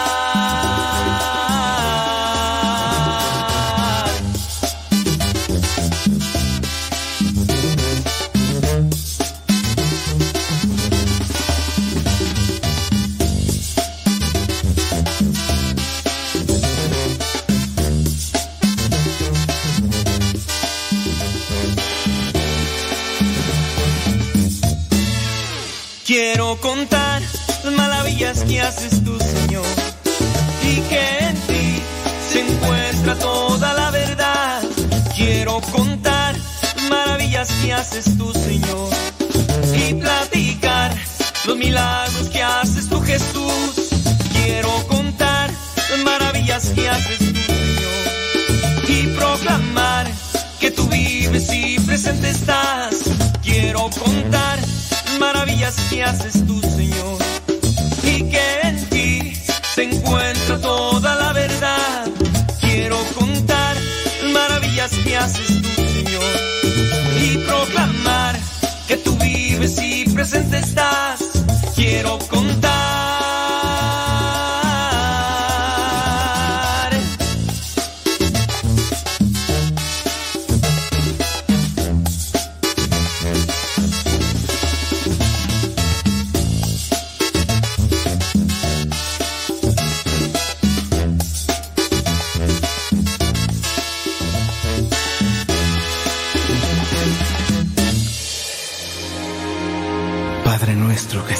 Cielo,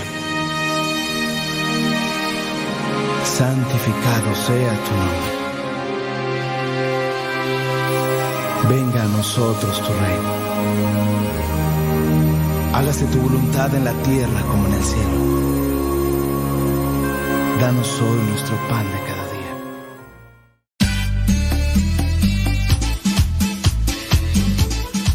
buzón de voz de Radio Cepa al número de California, área 323 247 7104. Habla y deja tu mensaje. Di tu nombre, donde nos escuchas y tu mensaje. Recuerda el número es de California, área 323 247 7104 247 7104 área 323 este número es de California, Estados Unidos. 247-7104, área 323, el buzón de voz de Radio Cepa.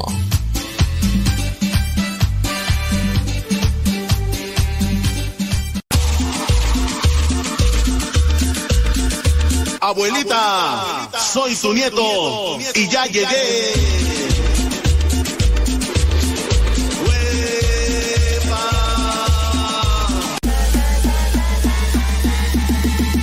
Tomando corazones.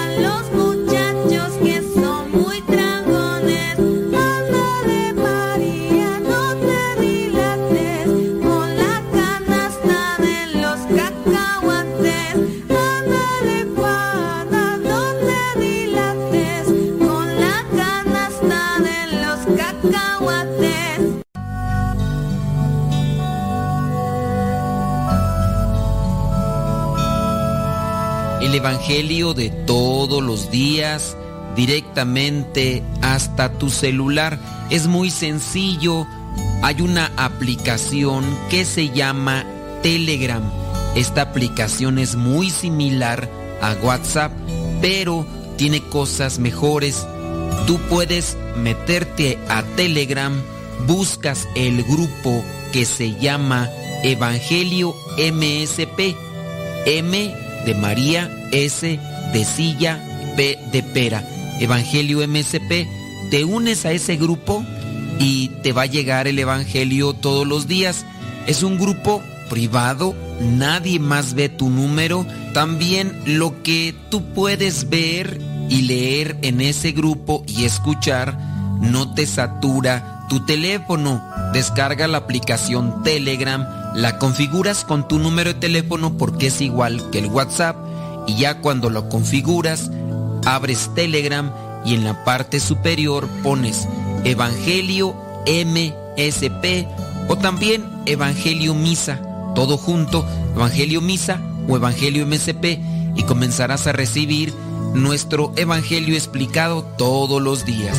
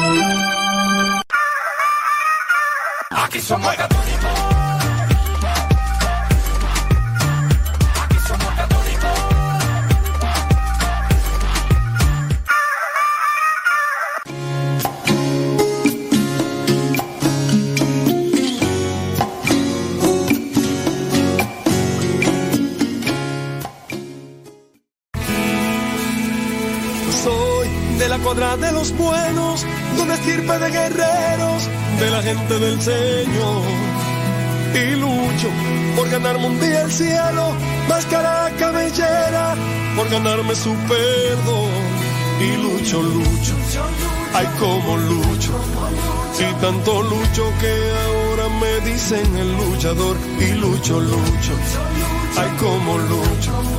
Y tanto lucho que ahora me dicen el luchador, el luchador.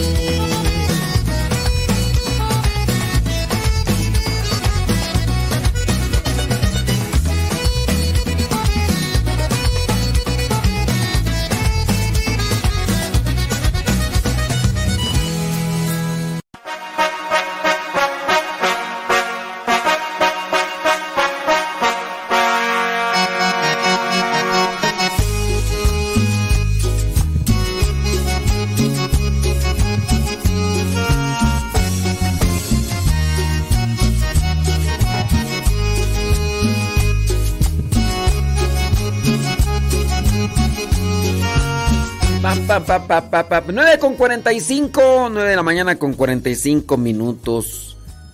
Todos en la vida necesitamos inspiración, necesitamos proyección, necesitamos algo que nos mueva. Sabemos que podemos plantearnos una propuesta, un propósito de vida, siempre y cuando nosotros razonemos y reflexionemos. Pero también viene otra cuestión. Hay veces que ese propósito de vida pareciera ser que cambia de rumbo. Hay veces que ese propósito de vida no está. Pero hay que buscarlo. A pesar de que ya no se encuentre con nosotros. Hay que buscarlo. Algunas personas incluso llegan a decir que no creen en Dios. Y no creen porque no han conseguido lo que anhelaban en sus vidas. Pero el hecho de que no consigan lo que anhelan en sus vidas puede ser más bien a consecuencia de nuestras malas decisiones. Nosotros no seríamos libres. No seríamos libres si Dios estuviera interviniendo en nosotros incluso para darnos lo que es bueno y que nosotros no hemos pedido. No seríamos libres porque Dios estaría interviniendo en nosotros de manera abrupta. Entonces, ¿dónde estaría mi libertad? Porque hay gente que tú sabes que no quiere cosas buenas en su vida. Y aun cuando sabe que las necesita, pero si no las quiere, y así algunas personas, hablando del caso de, de Dios, tienden a pensar que no creen en Dios porque en sus vidas se han visto opacadas, se han visto ausentes de algo que anhelaban, algo material o algo en ocasiones espiritual, pero no todo depende de Dios. Ya no creo en Dios porque me pasó esto en la vida. A ver, ¿Eso fue culpa de Dios o de tu mala decisión? ¿Fue culpa de Dios o de tu mal disciplina, tu mal manejo en las cosas de la vida? Ahí también nosotros tenemos que analizarlo y no echarle la culpa a Dios porque no nos da o no nos concede las cosas que pedimos cuando dentro de lo que vendría a ser una consecuencia de nuestras malas decisiones, también tenemos que aceptar y esperar el momento de purificación. La mamá le dice al niño, bájate de ahí que te vas a caer, bájate de ahí que te vas a caer.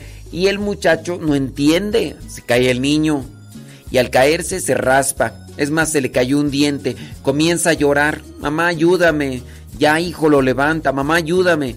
¿Qué quiere el niño? No tener el raspón, no tener la herida, no tener el dolor, no tener ahí la ausencia del diente. Quiere tener todos sus dientes. ¿Se puede hacer eso? No. La mamá lo quiere mucho, le advirtió, pero no porque la mamá en su caso no le da lo que en ese momento le está pidiendo, no quiere decir que la mamá no lo quiera. La mamá lo quiere, pero también se tiene que abrazar esto de las cosas que como consecuencia de nuestros malos actos a veces tenemos.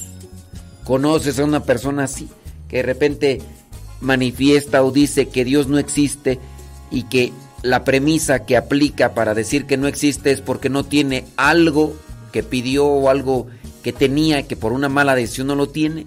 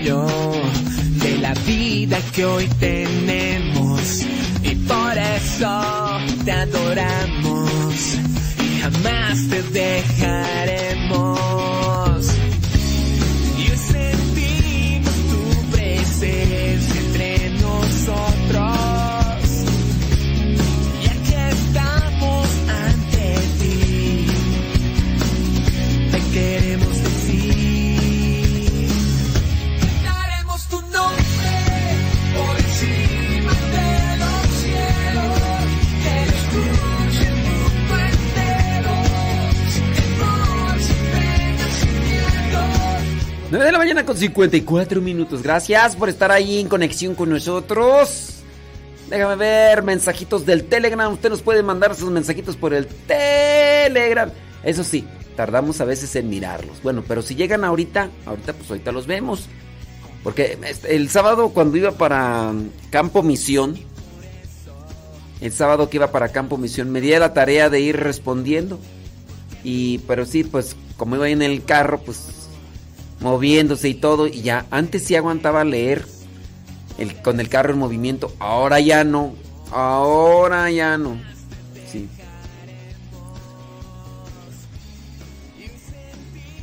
Mm. Entonces, este, pues hay que, miren, ya es que ciertamente a veces en nuestra nuestro dolor, nuestro sentimiento, pues podemos ir mencionando varias cosas. Bueno, bueno, bueno, dice por acá tú. mm, eh,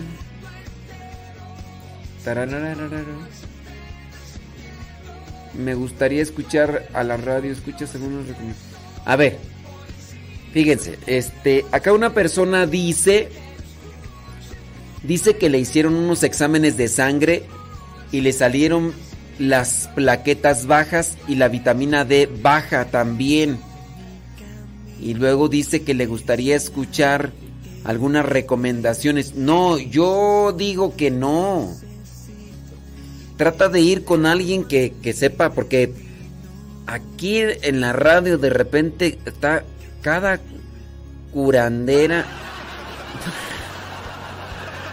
Cada, cada curandera que hacen recomendaciones. No, no, no. Dice.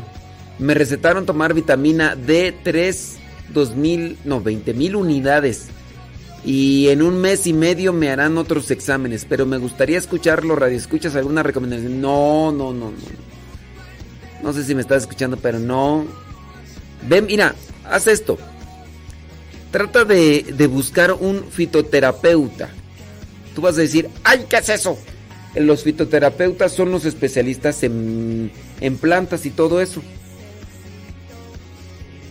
Investiga qué es bueno para, para la vitamina D, para que se alce. Sí, porque yo entiendo pues que no quieres tomar tantos químicos y todo eso. Pero si no, es... Aquí, ay, de repente sale cada bruja. Brujos casi no me han salido. Pero hay tantos curandé. No, chamanas, deja de eso. Sí, de chamanas que se convierten en. No, no, no, no, no, no. Por eso mejor mi recomendación. Mi recomendación es mejor que. Que vayas con un fitoterapeuta para que vea lo de las plantas y esas cosas. Por ahí luego hay algunos muy buenos. Dice, también mi hija la mayor está pasando por ansiedad. Ella tiene 12 años y no sé cómo llevar eso. A veces no sé cómo ganar su confianza para que me cuente lo que pasa.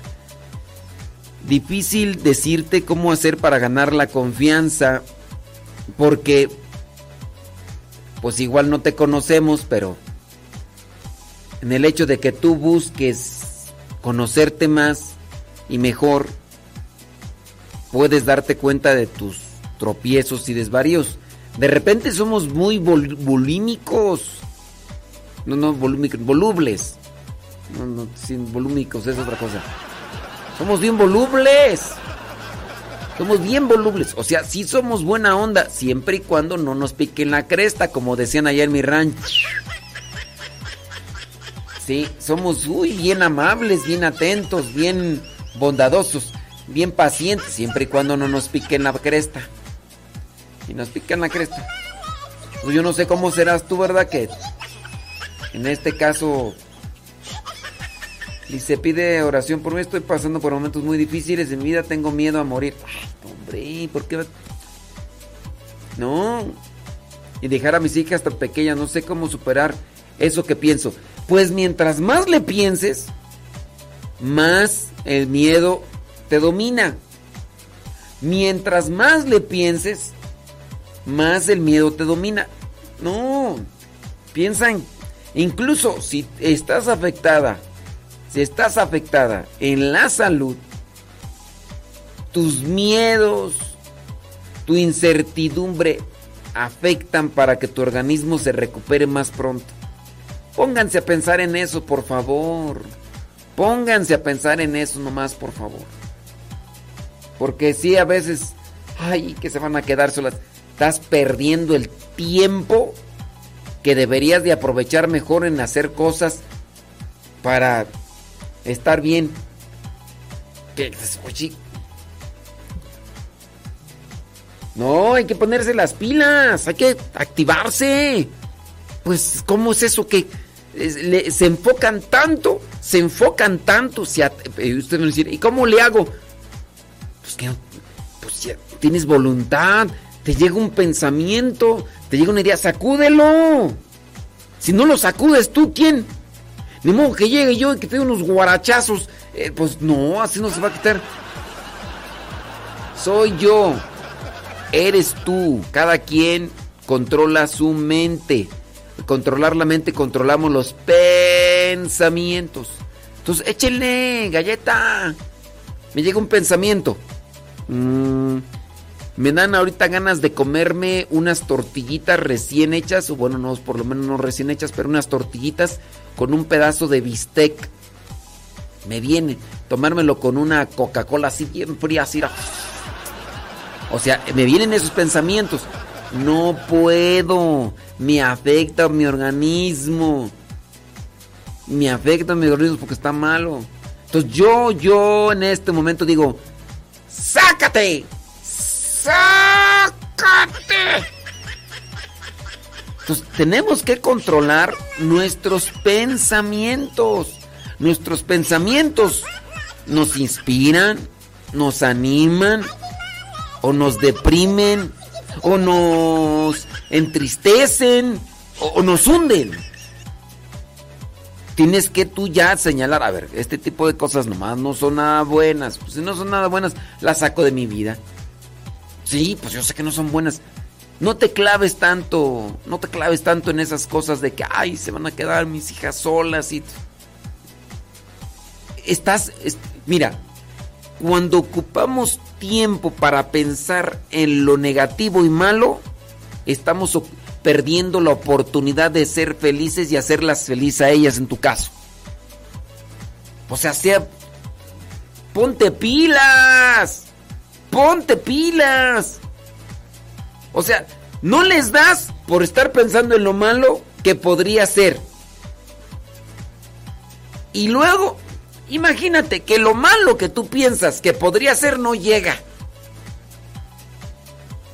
Y por no trabajar en lo bueno y no llegó lo malo que pensabas, perdiste el tiempo y la oportunidad. Que si llega lo malo, pero por lo menos te entregaste.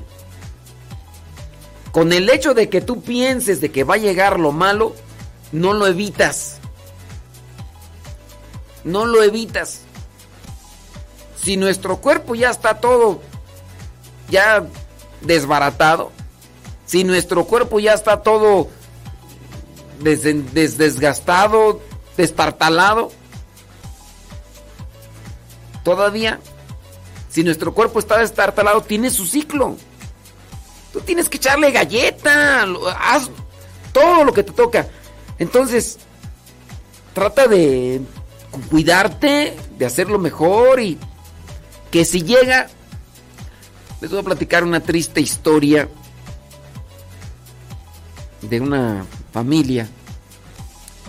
Resulta que el matrimonio, en el matrimonio solamente tuvieron un hijo. Solamente tuvieron un hijo. Entonces el hijo nació y creció con un cierto tipo de problema psicológico. Ah, El niño no podía caminar, eh, después empezó a caminar, pero el niño tiene este tipo de, ay, no sé cómo llamarle, pero es una, es un, es, es una situación eh, psicológica. El niño grita de repente, camina y todo, de repente se mueve mucho, eh, anda agarrando por aquí, le dices que se quede sentado, no se, no se queda sentado, anda de, siempre de pie. Entonces, e- esa situación tiene. A la mamá le llegó cáncer. Se preocupó, ¿qué va a hacer mi hijo? ¿Qué, va a hacer de mi hijo? ¿Qué va a hacer de mi hijo? ¿Qué va a de mi hijo? Y la enfermedad se la acabó más pronto. Porque en su tristeza, en su angustia, en su situación, la enfermedad se la comió más rápido. Y por estarse preocupando y llorando y sufriendo, no le dio lo que podía darle a su hijo, aunque fueran los últimos días, porque esa enfermedad se lo había comido, se la había comido todo. Y luego tú dijeras, pues se va a quedar el esposo con, con el chamaco. Bueno, pues el esposo a los 15 días le dio un infarto. Porque el esposo también no se cuidaba en su situación de vida. En su situación de vida no se cuidaba el Señor. Traía problemas aquí, traía problemas allá y no se cuidaba. ¿Por qué? Porque se enfocaba más en el saciar la gula, en saciar sus apetencias y demás. Y, y el niño se quedó solo. El niño se quedó solo. Y la mamá, por la preocupación, la angustia de que se va a quedar solo, no se entregó por lo menos. Entonces, hay cosas que aunque te quites, te tocan. Pero mientras me tocan, yo les voy a tocar el corazón, hijo. ¿Va? Pues,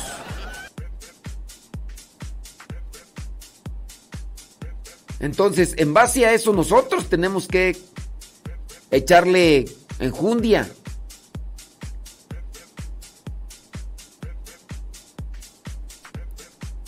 Tenemos que echarle enjundia. Entonces, eh, hay que, hay que enfocarse. Me llegan malas, malas ideas, malos pensamientos. Órale. Con estar piense y piense en los malos pensamientos de las cosas, no solucionas absolutamente nada, criatura, nada. Antes perjudicas tu situación y perjudicas el ambiente. Ya. Hay cosas malas que nos han pasado. Algunos de ustedes más, algunos de otros menos. A todos nos pueden pasar cosas malas. Hay que trabajarlo. Por ejemplo, situaciones difíciles, ¿no? De la, vida. Eh, se adelanta un ser querido. Bueno, entrégate mientras te tenga la vida. Ya se adelantó, ya se adelantó. Ese ser querido te quería mucho. Bueno, muy te quería mucho. Entonces, ¿qué es lo que más quisiera ese ser querido? Verte feliz. Pues échale ganas siendo feliz. Échale ganas siendo feliz. Nosotros debemos tener cuidado cómo tratamos a los demás. Y, y eso de tratar a los demás también corresponde a el tiempo que estamos pensando. Cuando yo estoy pensando en lo negativo, en lo negativo, se me nota. Yo estoy enfermo, se me nota. Aunque sonría, pero eh, los ojos son la ventana del alma y en los ojos se, se nota. Ya ves, hace unos semanas, ¿no? Andaba yo medio mal ahí. Yo andaba medio mal y... Y ciertamente cuando salía por acá, si me decían las hermanas y los hermanos, se ve mal.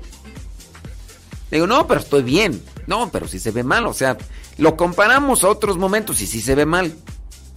Y sí, o sea, sí estaba mal, pero pues, o sea, pero estaba bien a comparación de otros, ¿no? Entonces, pues, y ahorita ese rato me pregunto, ya se ve mejor. Claro, ya me veo mejor y estoy poniendo el más. Entonces, sí se nota. ¡Échale galleta! ¡Échale galleta! Dice, ayer me dijeron también que tengo depresión. Depresión, a ver, la, la depresión, ¿qué es? La depresión es consecuencia, es consecuencia de las cosas que te han pasado y que les das muchas vueltas y vueltas. Ansiedad. Ansiedad es la preocupación de lo que no, todavía no sucede y no llega, pero ya estás preocupada por eso, que todavía ni siquiera lleguen. Entonces hasta puedes tener depresión o ansiedad, yo no sé cuál de las dos cosas serán. Pero por ejemplo, Tú dices que te dijeron que tienes depresión y que tú sientes que no tienes depresión. Yo te diría, si tú estás más angustiada por las cosas de que tus hijas y que tus hijos se van a quedar y que qué les podría pasar y si me dijeron eso y que tengo miedo a morir, eso se llama ansiedad. No depresión. Eso es ansiedad. Preocuparse y angustiarse por lo que no tienes todavía. Hay que ponerse las pilas. Hay que ponerse las pilas, hombre, porque si no, no se ponen las pilas uno. Uno, pues no, así no. Son las 10 con 10. Hoy, 15 de agosto. 15 de agosto del 2022. Aquí estamos al pie del cañón. ¿Cómo le va? Ya me mandó la señora, Gaby Ordaz. Sí, cierto. Estábamos dando el sello de los cepas, pero ya estamos en contacto con el programa. Señora Gaby Ordaz, ¿todo bien? Sí, qué bueno, qué chido. Con todo. Ándele pues.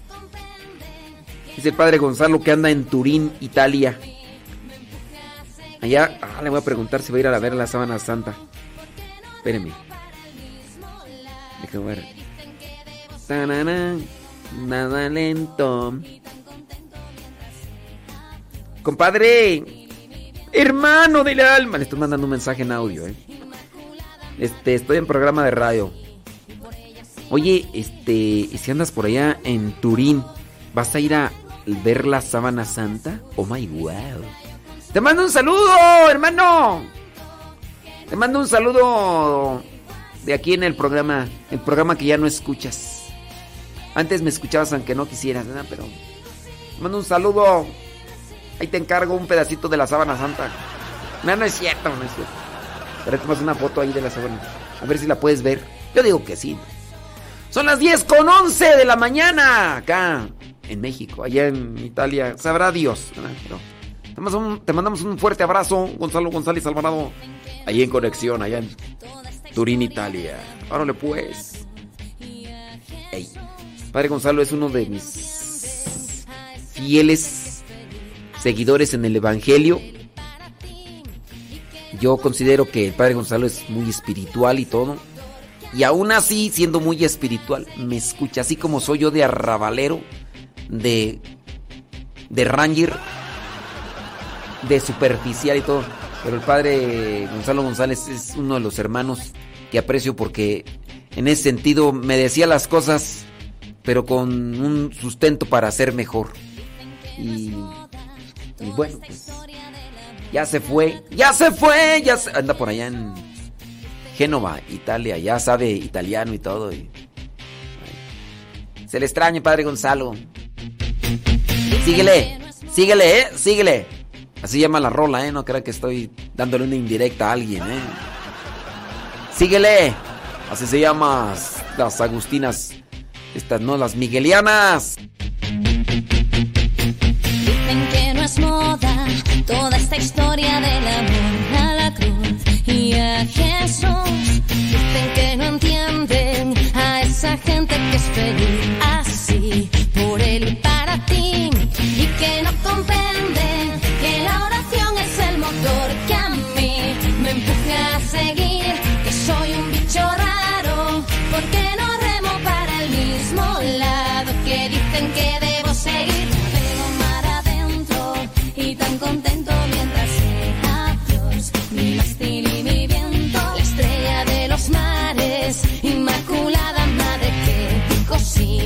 por ella sigo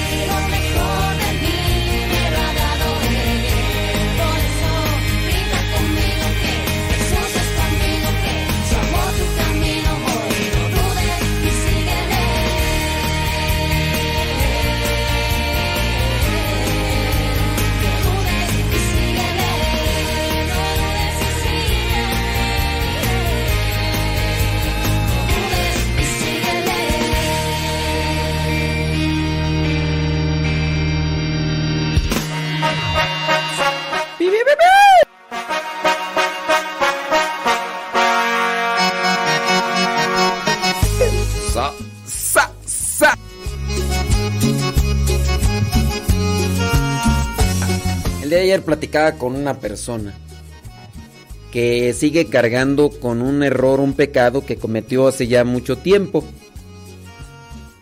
De su desvarío, de su situación, provocó un accidente. Obviamente no fue intencional, fue intencional. Y a raíz del accidente, pues falleció la persona involucrada. Y obviamente no fue intencional. Digamos que, que no es que haya sido directamente, pero de estas cosas que a veces, a veces pasan en la vida y bueno. La persona a pesar de que ya pidió, pidió perdón y todo, pero le siguen en ocasiones reprochando las personas que están dentro de, de esta situación. Y pues la persona decía que no se sentía digna del perdón de Dios, que era una persona realmente pecadora. Y le digo, pues ten mucho cuidado, oye, porque tú dices que no te sientes digno del perdón de Dios. Tú, a ver dime, tú vas a ser el juez de ti mismo. Tú vas a ser el juez de ti mismo. Dios, Dios es misericordia y perdón para el que se arrepiente.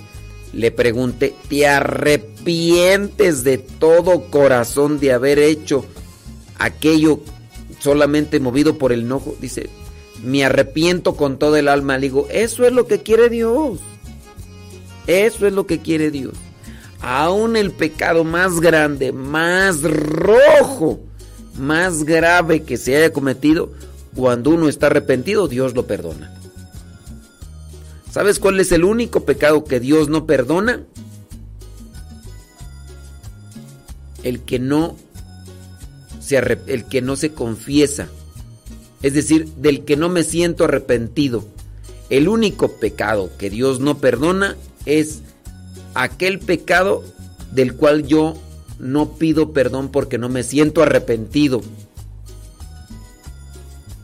Ese es el único pecado que Dios no perdona. Dice San Agustín, hay gente de repente que presume de pecadora. Cuando la gente que presume de pecadora, yo no sé, a veces buscan que les tenga uno lástima porque se creen bien pecadores. Y a veces como que, no, es que yo hice esto y lo, ok, ¿quieres que te aplauda? ¿Quieres que, ¿Quieres que te tenga lástima o que tenga compasión o qué? Pues si ya la regaste, ya la regaste. Ya la regaste. ¿Te sientes arrepentido? Qué bueno que te sientes arrepentido. Échale ganas. Échale ganas. No andes presumiendo que hiciste esto y esto y esto. Los pecados no son para presumirse. Y entonces, ¿qué hacer? No hay que andar presumiendo. En primera hay que tener presente que Dios nos perdona por su misericordia.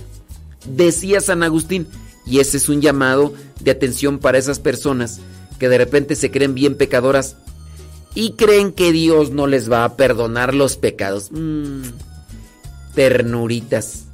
San Agustín, San Agustín llega a decir en su libro de las confesiones que quién sabe, ¿verdad? A lo mejor estas personas pues que presumen de pecadoras y que, ah, es que yo he cometido un montón de... Ah, cálmate, ni sabes nada de la vida. ¡Cállate! Ni sabes nada tú. No saben a lo mejor ni quién es San Agustín. Y si saben nada más es el nombre. San Agustín en su libro de las confesiones, es un libro que escribió que se llama Confesiones por si lo quieres buscar. En ese libro, en ese libro dice San Agustín, en ese libro San Agustín dice que no hubo pecado que él no cometiera. Dice San Agustín, no hubo pecado que yo no cometiera, pero aún así, aún así, Dios me perdonó. O sea, tú has de ser pecador, pecadora, pero no le llegas ni a los talones a San Agustín, ni en pecado ni en santidad, así que cállate, cállate. ¿Qué andas ahí de... Ay, muy acá, muy... Muy acá. Es pecadillo si ya te crees el gran pecador del mundo. Por favorcito. No hubo pecado que no cometiera, dice San Agustín. Y aún así Dios lo perdonó. Y aprovechó el perdón y aprovechó la gracia. Y toda su vida de pecado la convirtió o la transformó en ofrenda para Dios. Porque donde, donde sobreabundó el pecado, abundó la gracia. Así, así. Donde hubo mucho pecado, ahora hay mucha, pero mucha gracia.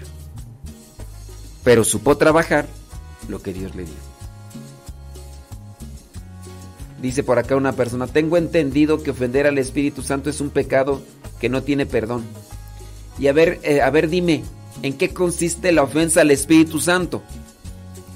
¿En qué consiste la ofensa al Espíritu Santo para la persona que me escribe ahí, que tiene entendido que ofender al Espíritu Santo es un pecado que no tiene perdón? Pero a ver, dime, entonces, ¿en qué consiste ofender al Espíritu Santo? Explícamelo con palitos y bolitas, por favor. A ver si le entiendes tú. Si le entiendes, me lo sabes explicar. Si no le entiendes, ¿qué es ofender al Espíritu Santo? Si no lo entiendo, no me lo vas a saber explicar. Por favor. Por favorcito. 10 de la mañana con 22 minutos. 10 de la mañana con 22 minutos. ¿Qué transita por tus venas? ¿Qué pasotes con tus zapatos? Ahí voy a esperar la explicación, ¿eh? ¿Qué, qué es ofender al Espíritu Santo? Para la persona que acá me está haciendo que. Como que una corrección. A ver, pues explícamelo. ¿Qué es ofender al Espíritu Santo?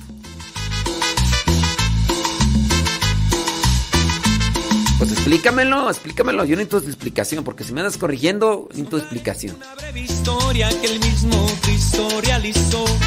Era la hija de un tal Jairo que de a lo extraño ella murió.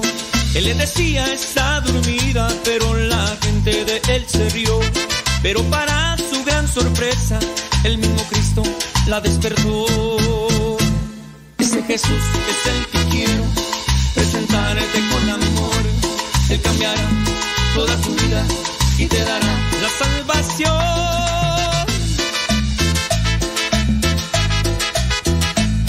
Ese es Jesús que te quiero presentar.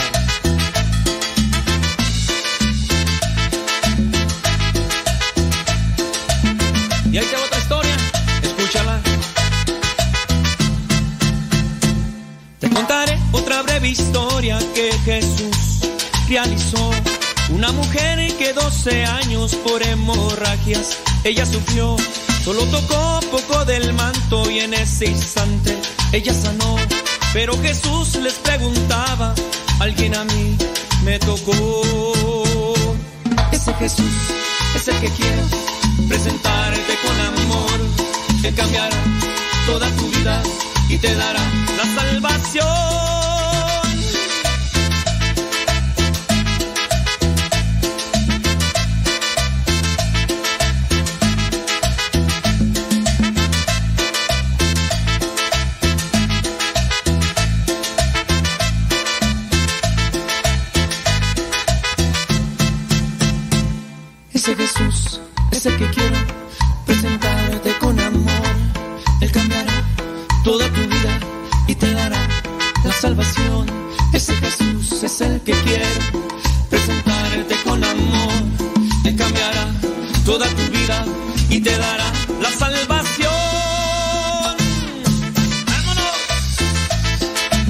Jesús es el que te quiero presentar. Es el que quiere cambiar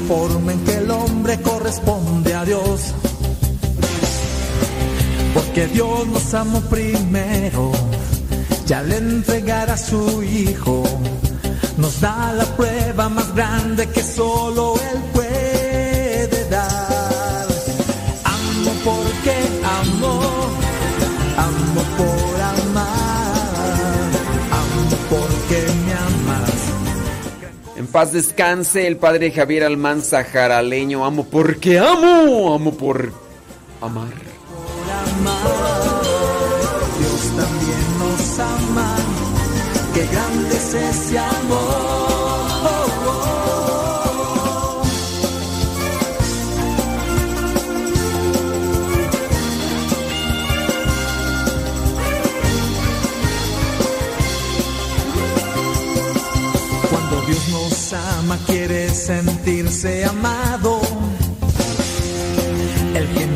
no ha conocido de verdad a Dios. Porque Dios nos amó primero y permanece siempre nosotros. Y nosotros debemos pertenecerle a Él. Él. Amo porque amo, amo por amar, amo porque me amas. Gran cosa es el amor porque te amo, amo por amar. Dios también nos ama, qué grande es ese amor.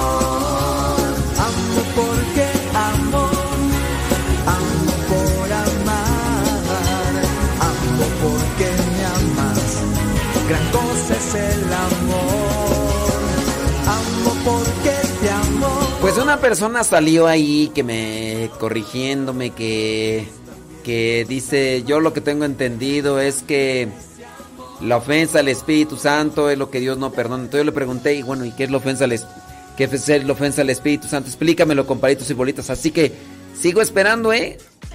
Sí, digo, pues no van a corregir, pues que me corrijan bien. Pues, ¿Cómo es eso?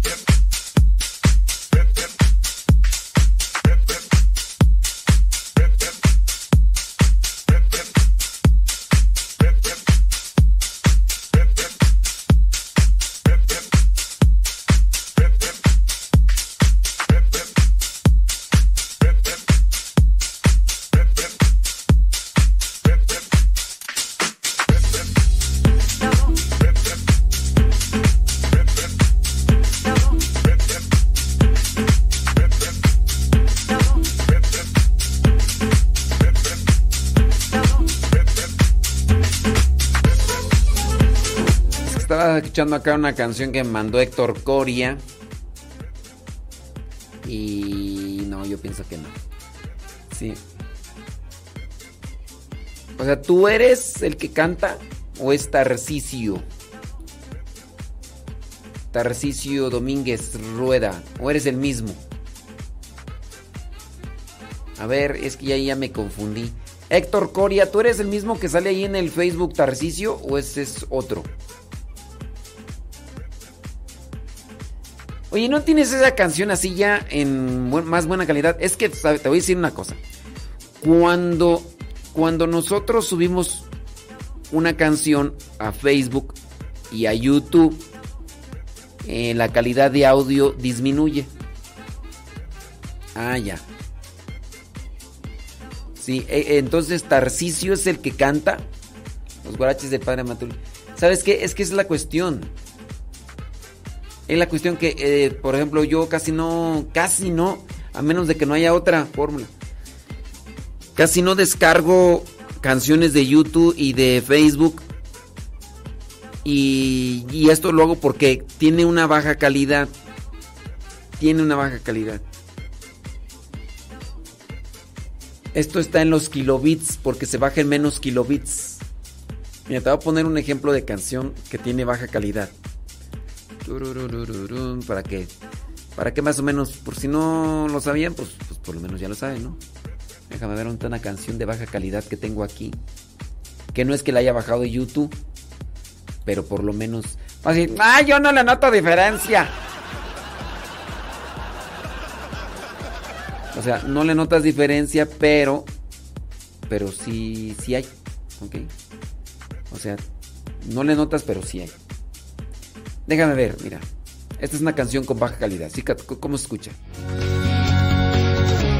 Se escucha como si fuera música en radio AM.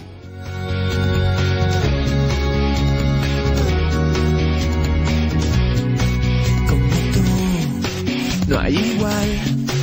Y por eso levantamos tu nombre en alto. Esa canción tiene no sé cuántos kilobits, pero está muy baja. A pesar de que esa canción, bueno, esa canción nos la compartieron en una carpeta cuando iniciamos la radio. Cuando iniciamos la radio en el 2009. Obviamente, pues no sé si tendrá unos 56 kilobits o a lo mejor menos. Aunque puede estar grabada en, en 128 kilobits, pero el formato original no los tiene. Entonces, si un formato, por ejemplo, píxeles, si le entiende de los píxeles en una fotografía. Si la foto fue tomada con una cámara de 10 megapíxeles, pues no la vas a poder hacer ver de 20 la fotografía porque son 20 megapíxeles y... No, son 10, no son 5. Y la quieres hacer de 20, pues no. La vida sin Jaime Rodríguez Pacifuentes nos pasó el disco en formato WAP con estas canciones. Yo la bajé a 128 kilobits. La calidad de audio es diferente. Eso es como para decirte. Entonces, Héctor Coria, si pudieras conseguir las canciones de. de este hermano, del que me mandas ahí en Facebook, si me las pudieras conseguir, pero en el formato más bien, te lo voy a agradecer. Y ya ves como esa del padre Matulito. Yo aquí la pongo, ¿verdad? Pero, Héctor Coria, si no puedes, pues no puedes, ¿verdad? Pero si puedes, ahí te encargo.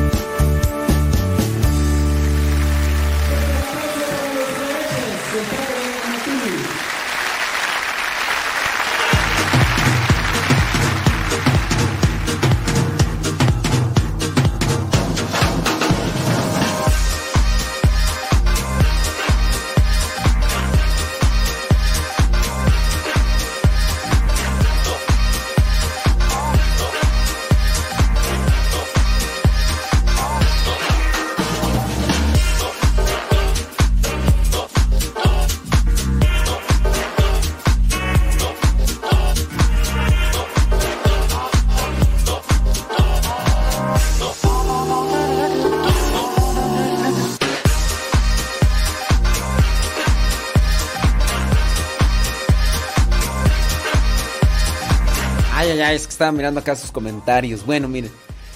Pues en ocasiones nosotros nos quedamos con ideas porque ese rato pues una persona me dice, ay, lo que yo tengo entendido es que la ofensa al Espíritu Santo es el, el pecado que Dios no perdona.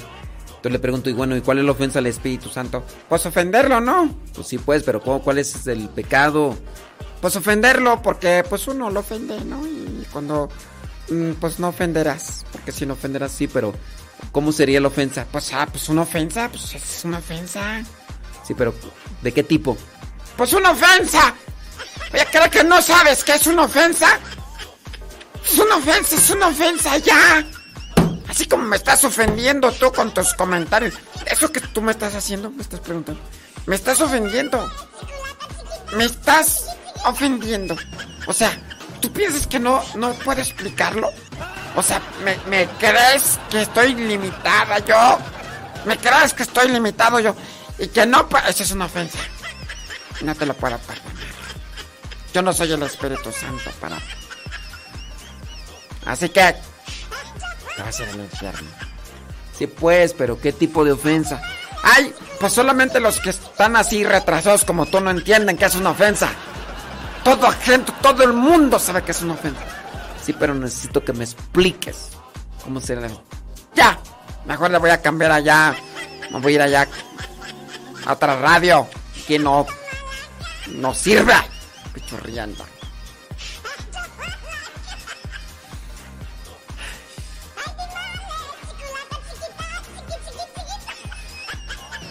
En la misma Biblia nuestro Señor Jesucristo dice sobre el pecado que el que ofenda al Espíritu Santo, pues ya, ya, ya chupó faros.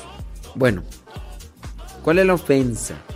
Hay diferentes tipos de ofensa al Espíritu Santo. Ok, primero hay que entender cuál es la función del Espíritu Santo. ¿Qué hace el Espíritu Santo? Pues hace todo, inútil. Creo que no sabes. El Espíritu Santo hace todo. Sí, pues, pero algo, pues. Pues es que hace todo. O sea, esas preguntas son ya inútiles, como tú. No, no, no, no sé por qué estás en la radio. Deberías de estar en la radio. Porque tú nomás haces, ¿qué haces? Puro rollo, tú nomás haces. Nah.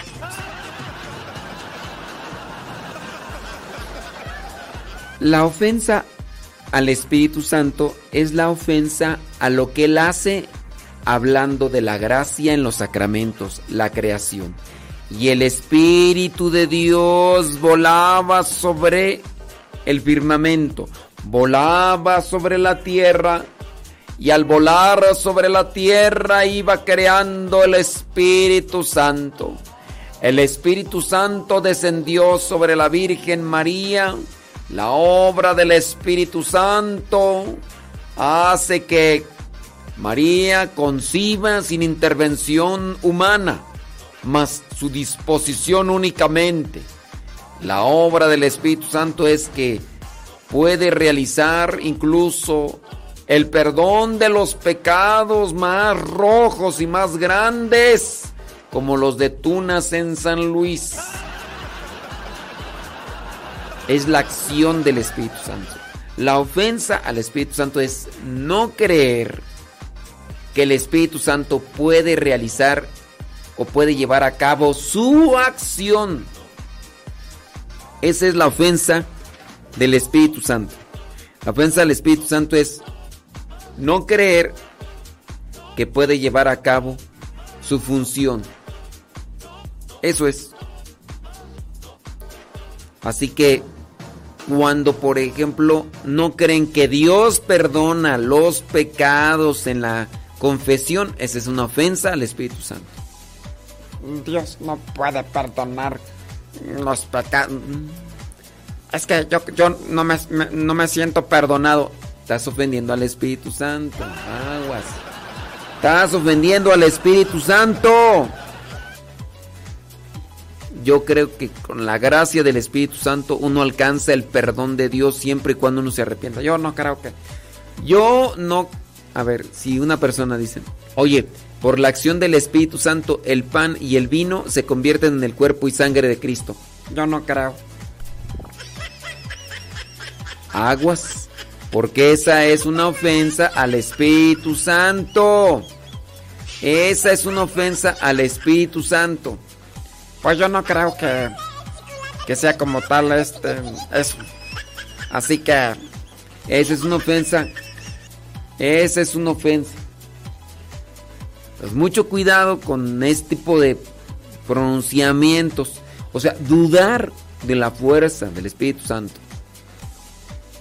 Eso es la ofensa. Entonces por ese, ese rato estábamos hablando del pecado, ¿no? Ese rato estábamos hablando del pecado que el único pecado que Dios no perdona es el que uno del cual uno no se arrepiente y no pide perdón. El único pecado que Dios no perdona es el que uno no acepta, no reconoce y del cual no pide perdón. Y por lo tanto, uno ofende al Espíritu Santo. Esa es la ofensa al Espíritu Santo.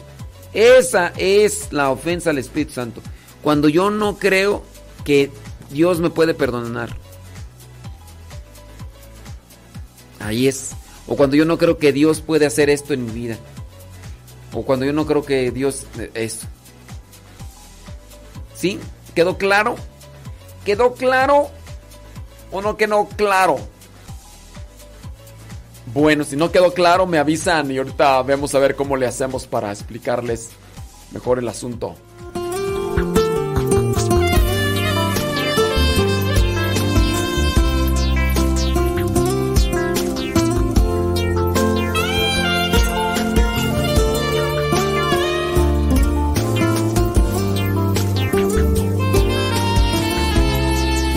Anoche Cristo vino a mí, Tonito, desde Panamá.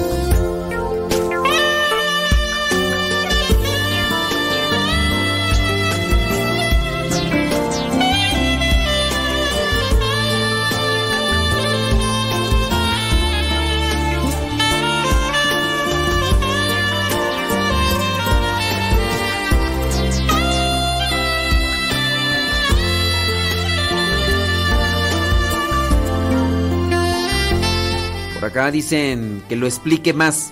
A ver, dime, por ejemplo, ¿cuál sería tu duda? Porque si no lo escuchaste bien, pues ¿qué te explico? Pues este ahí más bien sería que tendrías que escucharlo bien, ¿no? Para si te quedó alguna cuestión ahí de de duda, pues ya que preguntarla, ¿no? Digo, digo, ¿no?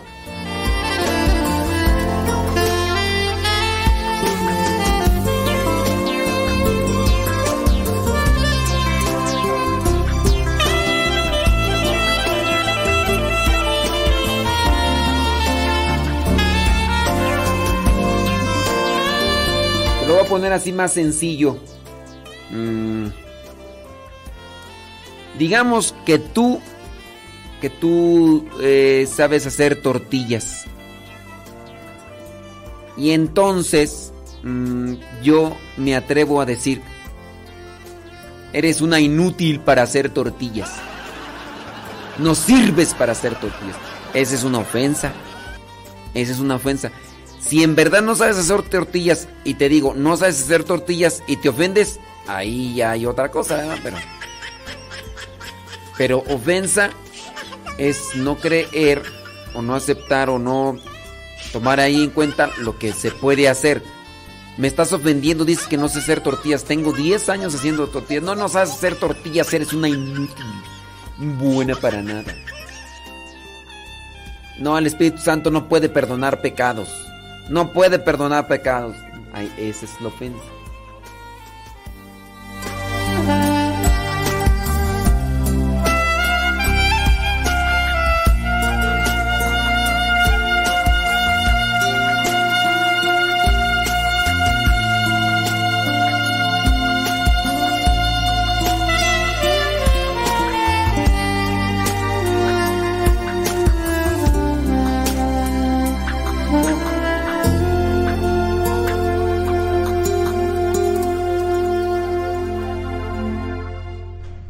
Anoche Cristo vino a mí. Canto instrumental interpretado por Tonito.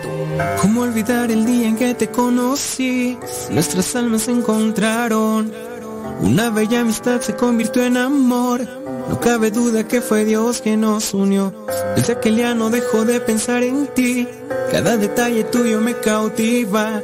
Te convertiste ahora en parte de mí. El podcast En pareja con Dios presenta No permitir entrar extraños a la relación matrimonial.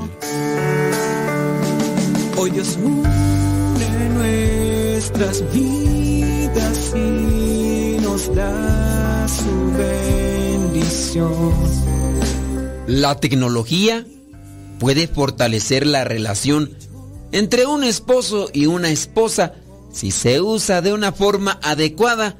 Por ejemplo, los matrimonios pueden usar la tecnología para mantenerse en contacto durante el día, pero si no tienen cuidado el mal uso de la tecnología, podría causarles problemas. Por ejemplo, robarles tiempo valioso que podrían pasar juntos, hacer que se llevaran trabajo a casa cuando no es necesario, hacer que desconfiaran el uno del otro e incluso que llegaran a ser infieles. Muchas veces se llega a escuchar el tipo de testimonios de aquellas personas que dicen, cuando mi esposa y yo estamos juntos es como si ella no estuviera allí conmigo. Está muy ocupada mirando siempre su teléfono. Y de repente dice, ay, perdón, es que no he tenido tiempo de leer los mensajes hasta ahorita. Es verdad, por el trabajo que realizan algunas personas, tienen que estar disponibles las 24 horas del día.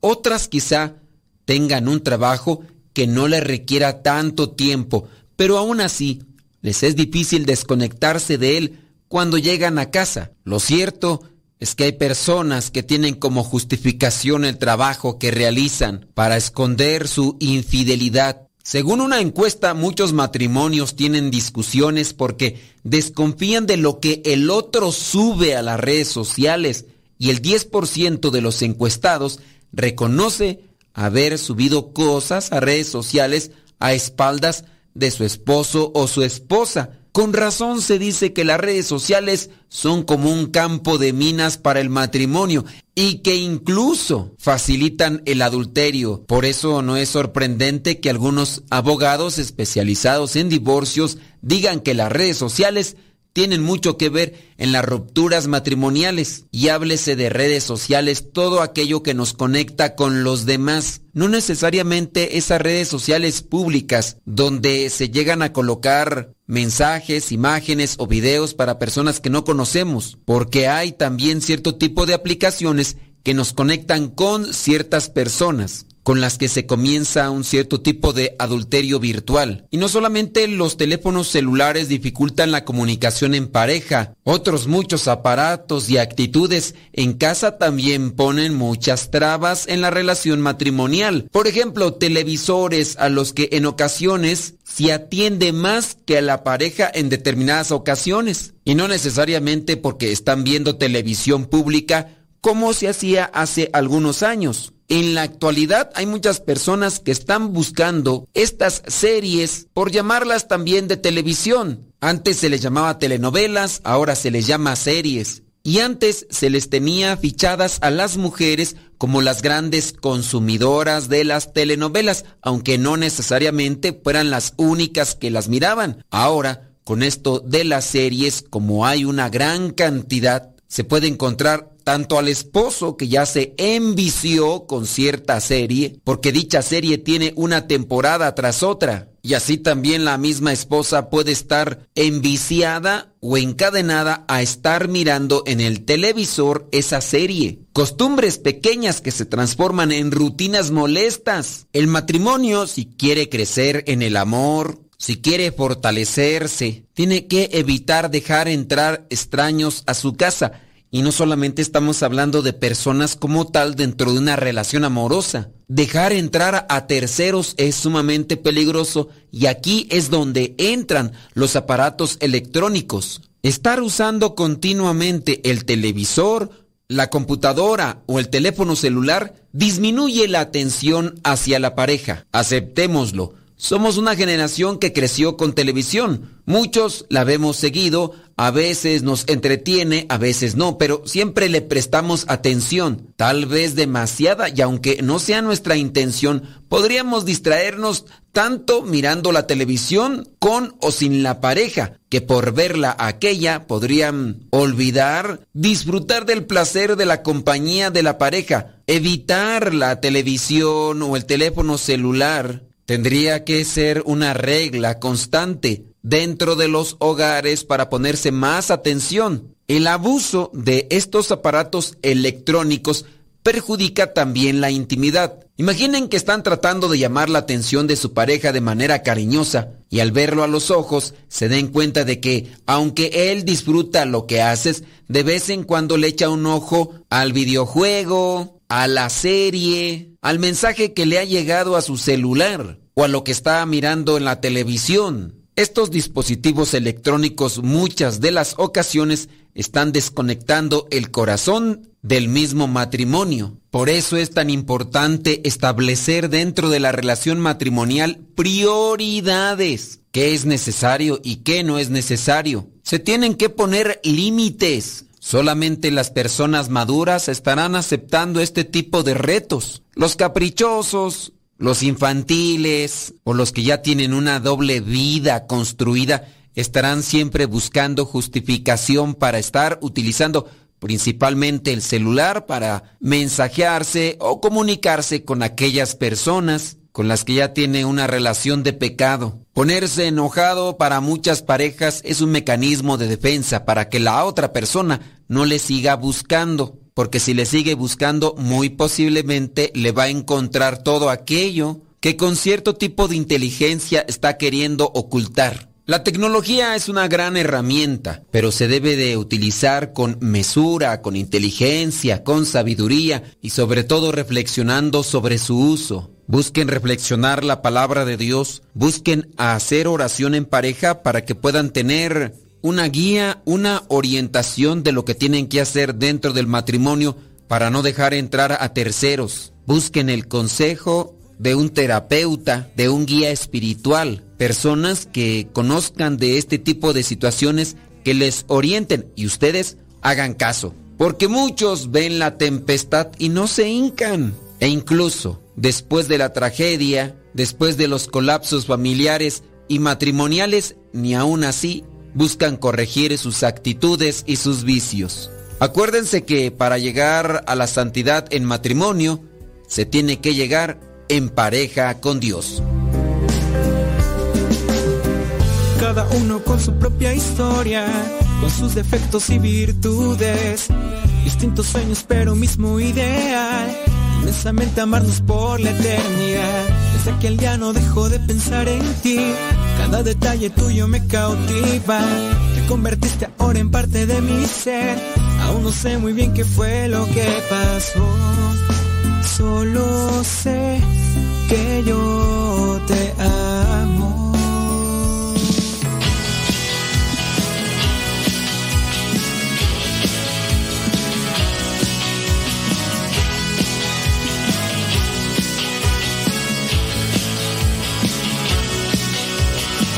Hace tiempo me ha buscado y hoy que me he encontrado yo te quiero decir que soy muy afortunado de poder a todo su amor compartir. Y es que he nacido yo a la vida nueva que me dio su espíritu de amor que vive en mí. Entonces me ha pasado que me han preguntado qué ha pasado de ti. Yo respondo que a su lado no importa el pasado si él te ama a ti. Y es que he nacido yo a la vida nueva que me dio su espíritu de amor que hoy vive en mí.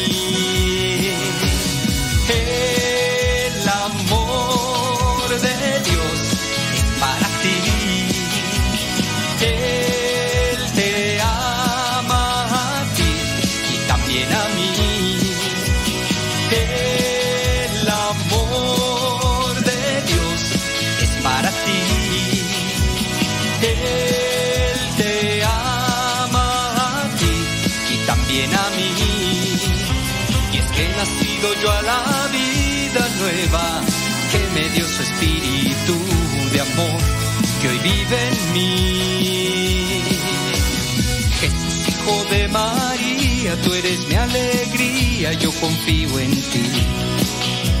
Elevo mis ojos al cielo, levanto mis brazos, yo te alabo a ti.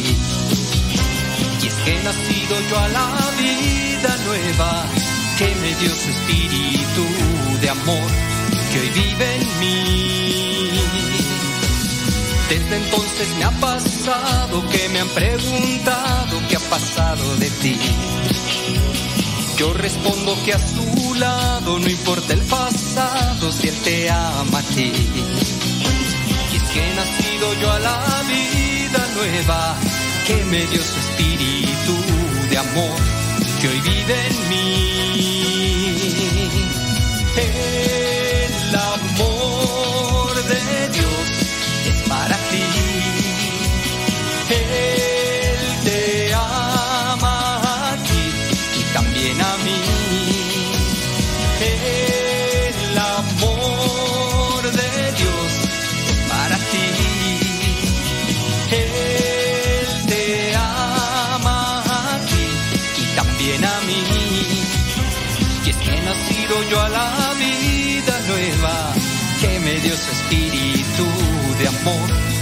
Que hoy vive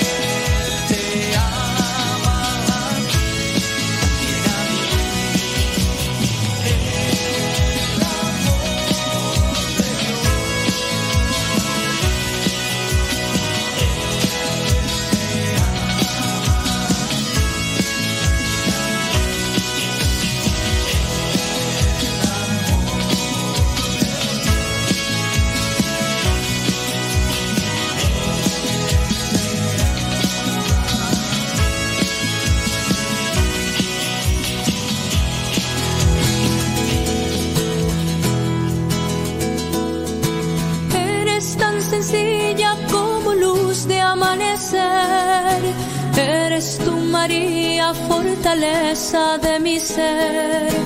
Tú eres flor, eres del Señor, te dejas acariciar por su amor.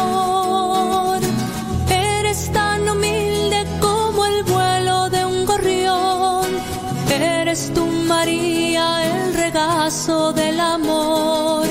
Tú eres flor, eres del Señor te dejas acariciar por su amor.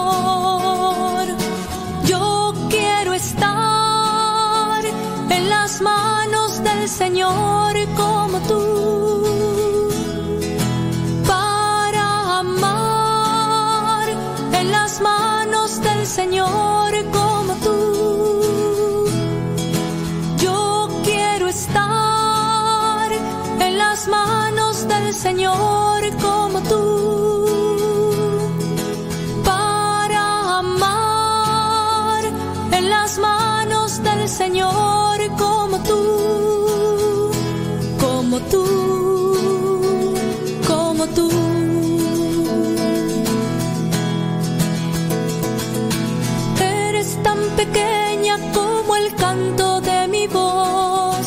Eres la grandeza de aquel que te modeló. Tú eres flor, eres del Señor. Te dejas acariciar por su amor. Eres tan hermosa como el cielo, como el mar. Eres tu María como el gozo de soñar eres flor, eres del Señor, te dejas acariciar por su amor. Yo quiero estar en las manos del Señor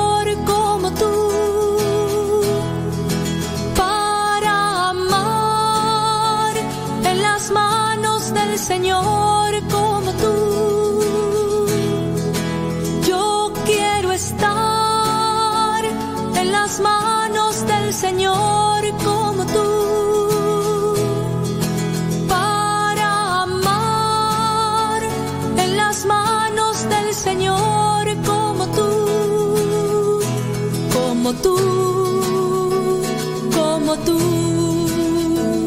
como tú.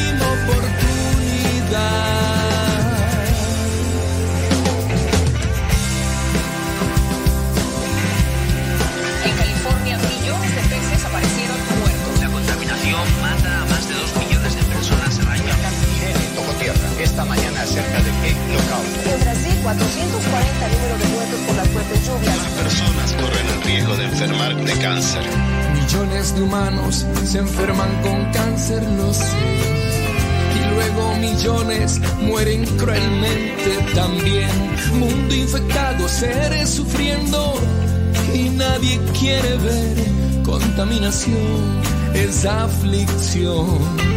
El hombre es depredador y el mismo es la presa.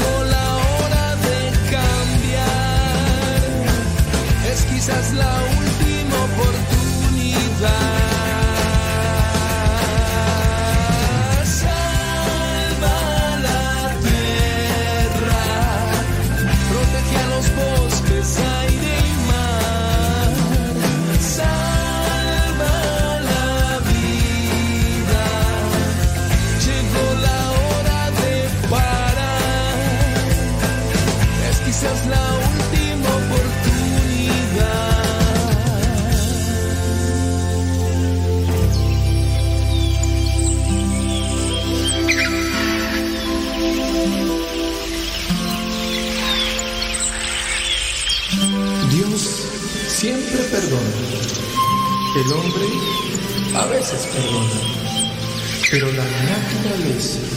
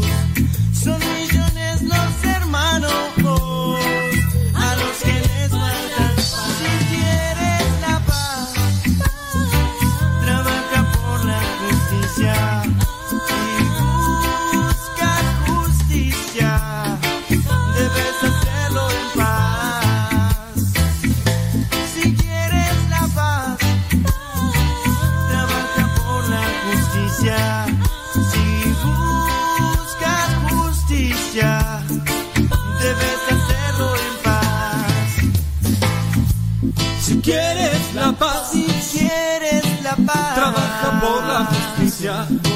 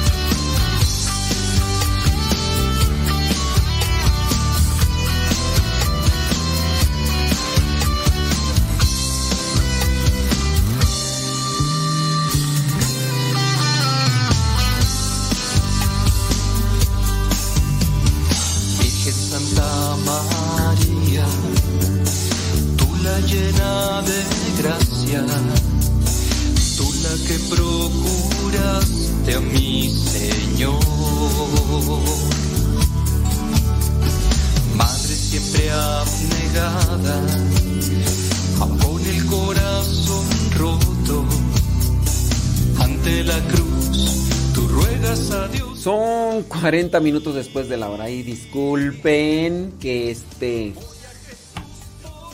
Disculpen que lo que pasa es que pues llegaron aquí unas hermanas que necesitaban ayuda y pues ya, vine aquí, fui a auxiliarles. Damos aquí el corte, sí, de Facebook y de YouTube. Sí, aquí le damos aquí. ¿Dónde está tú? Sí, aquí damos el corte a Facebook y YouTube. Ya disculpen, pues les pusimos ahí bastante música, música, música, música. ¿Cuánto tiempo fue de música? Pues un montón. 40 minutos de pura música. Ay, ay, ay, bueno. Sorry con excuse me. Pero es que sí, es que llegaron las semanas religiosas. Que hoy comienzan, solo vendría a ser su, su actualización y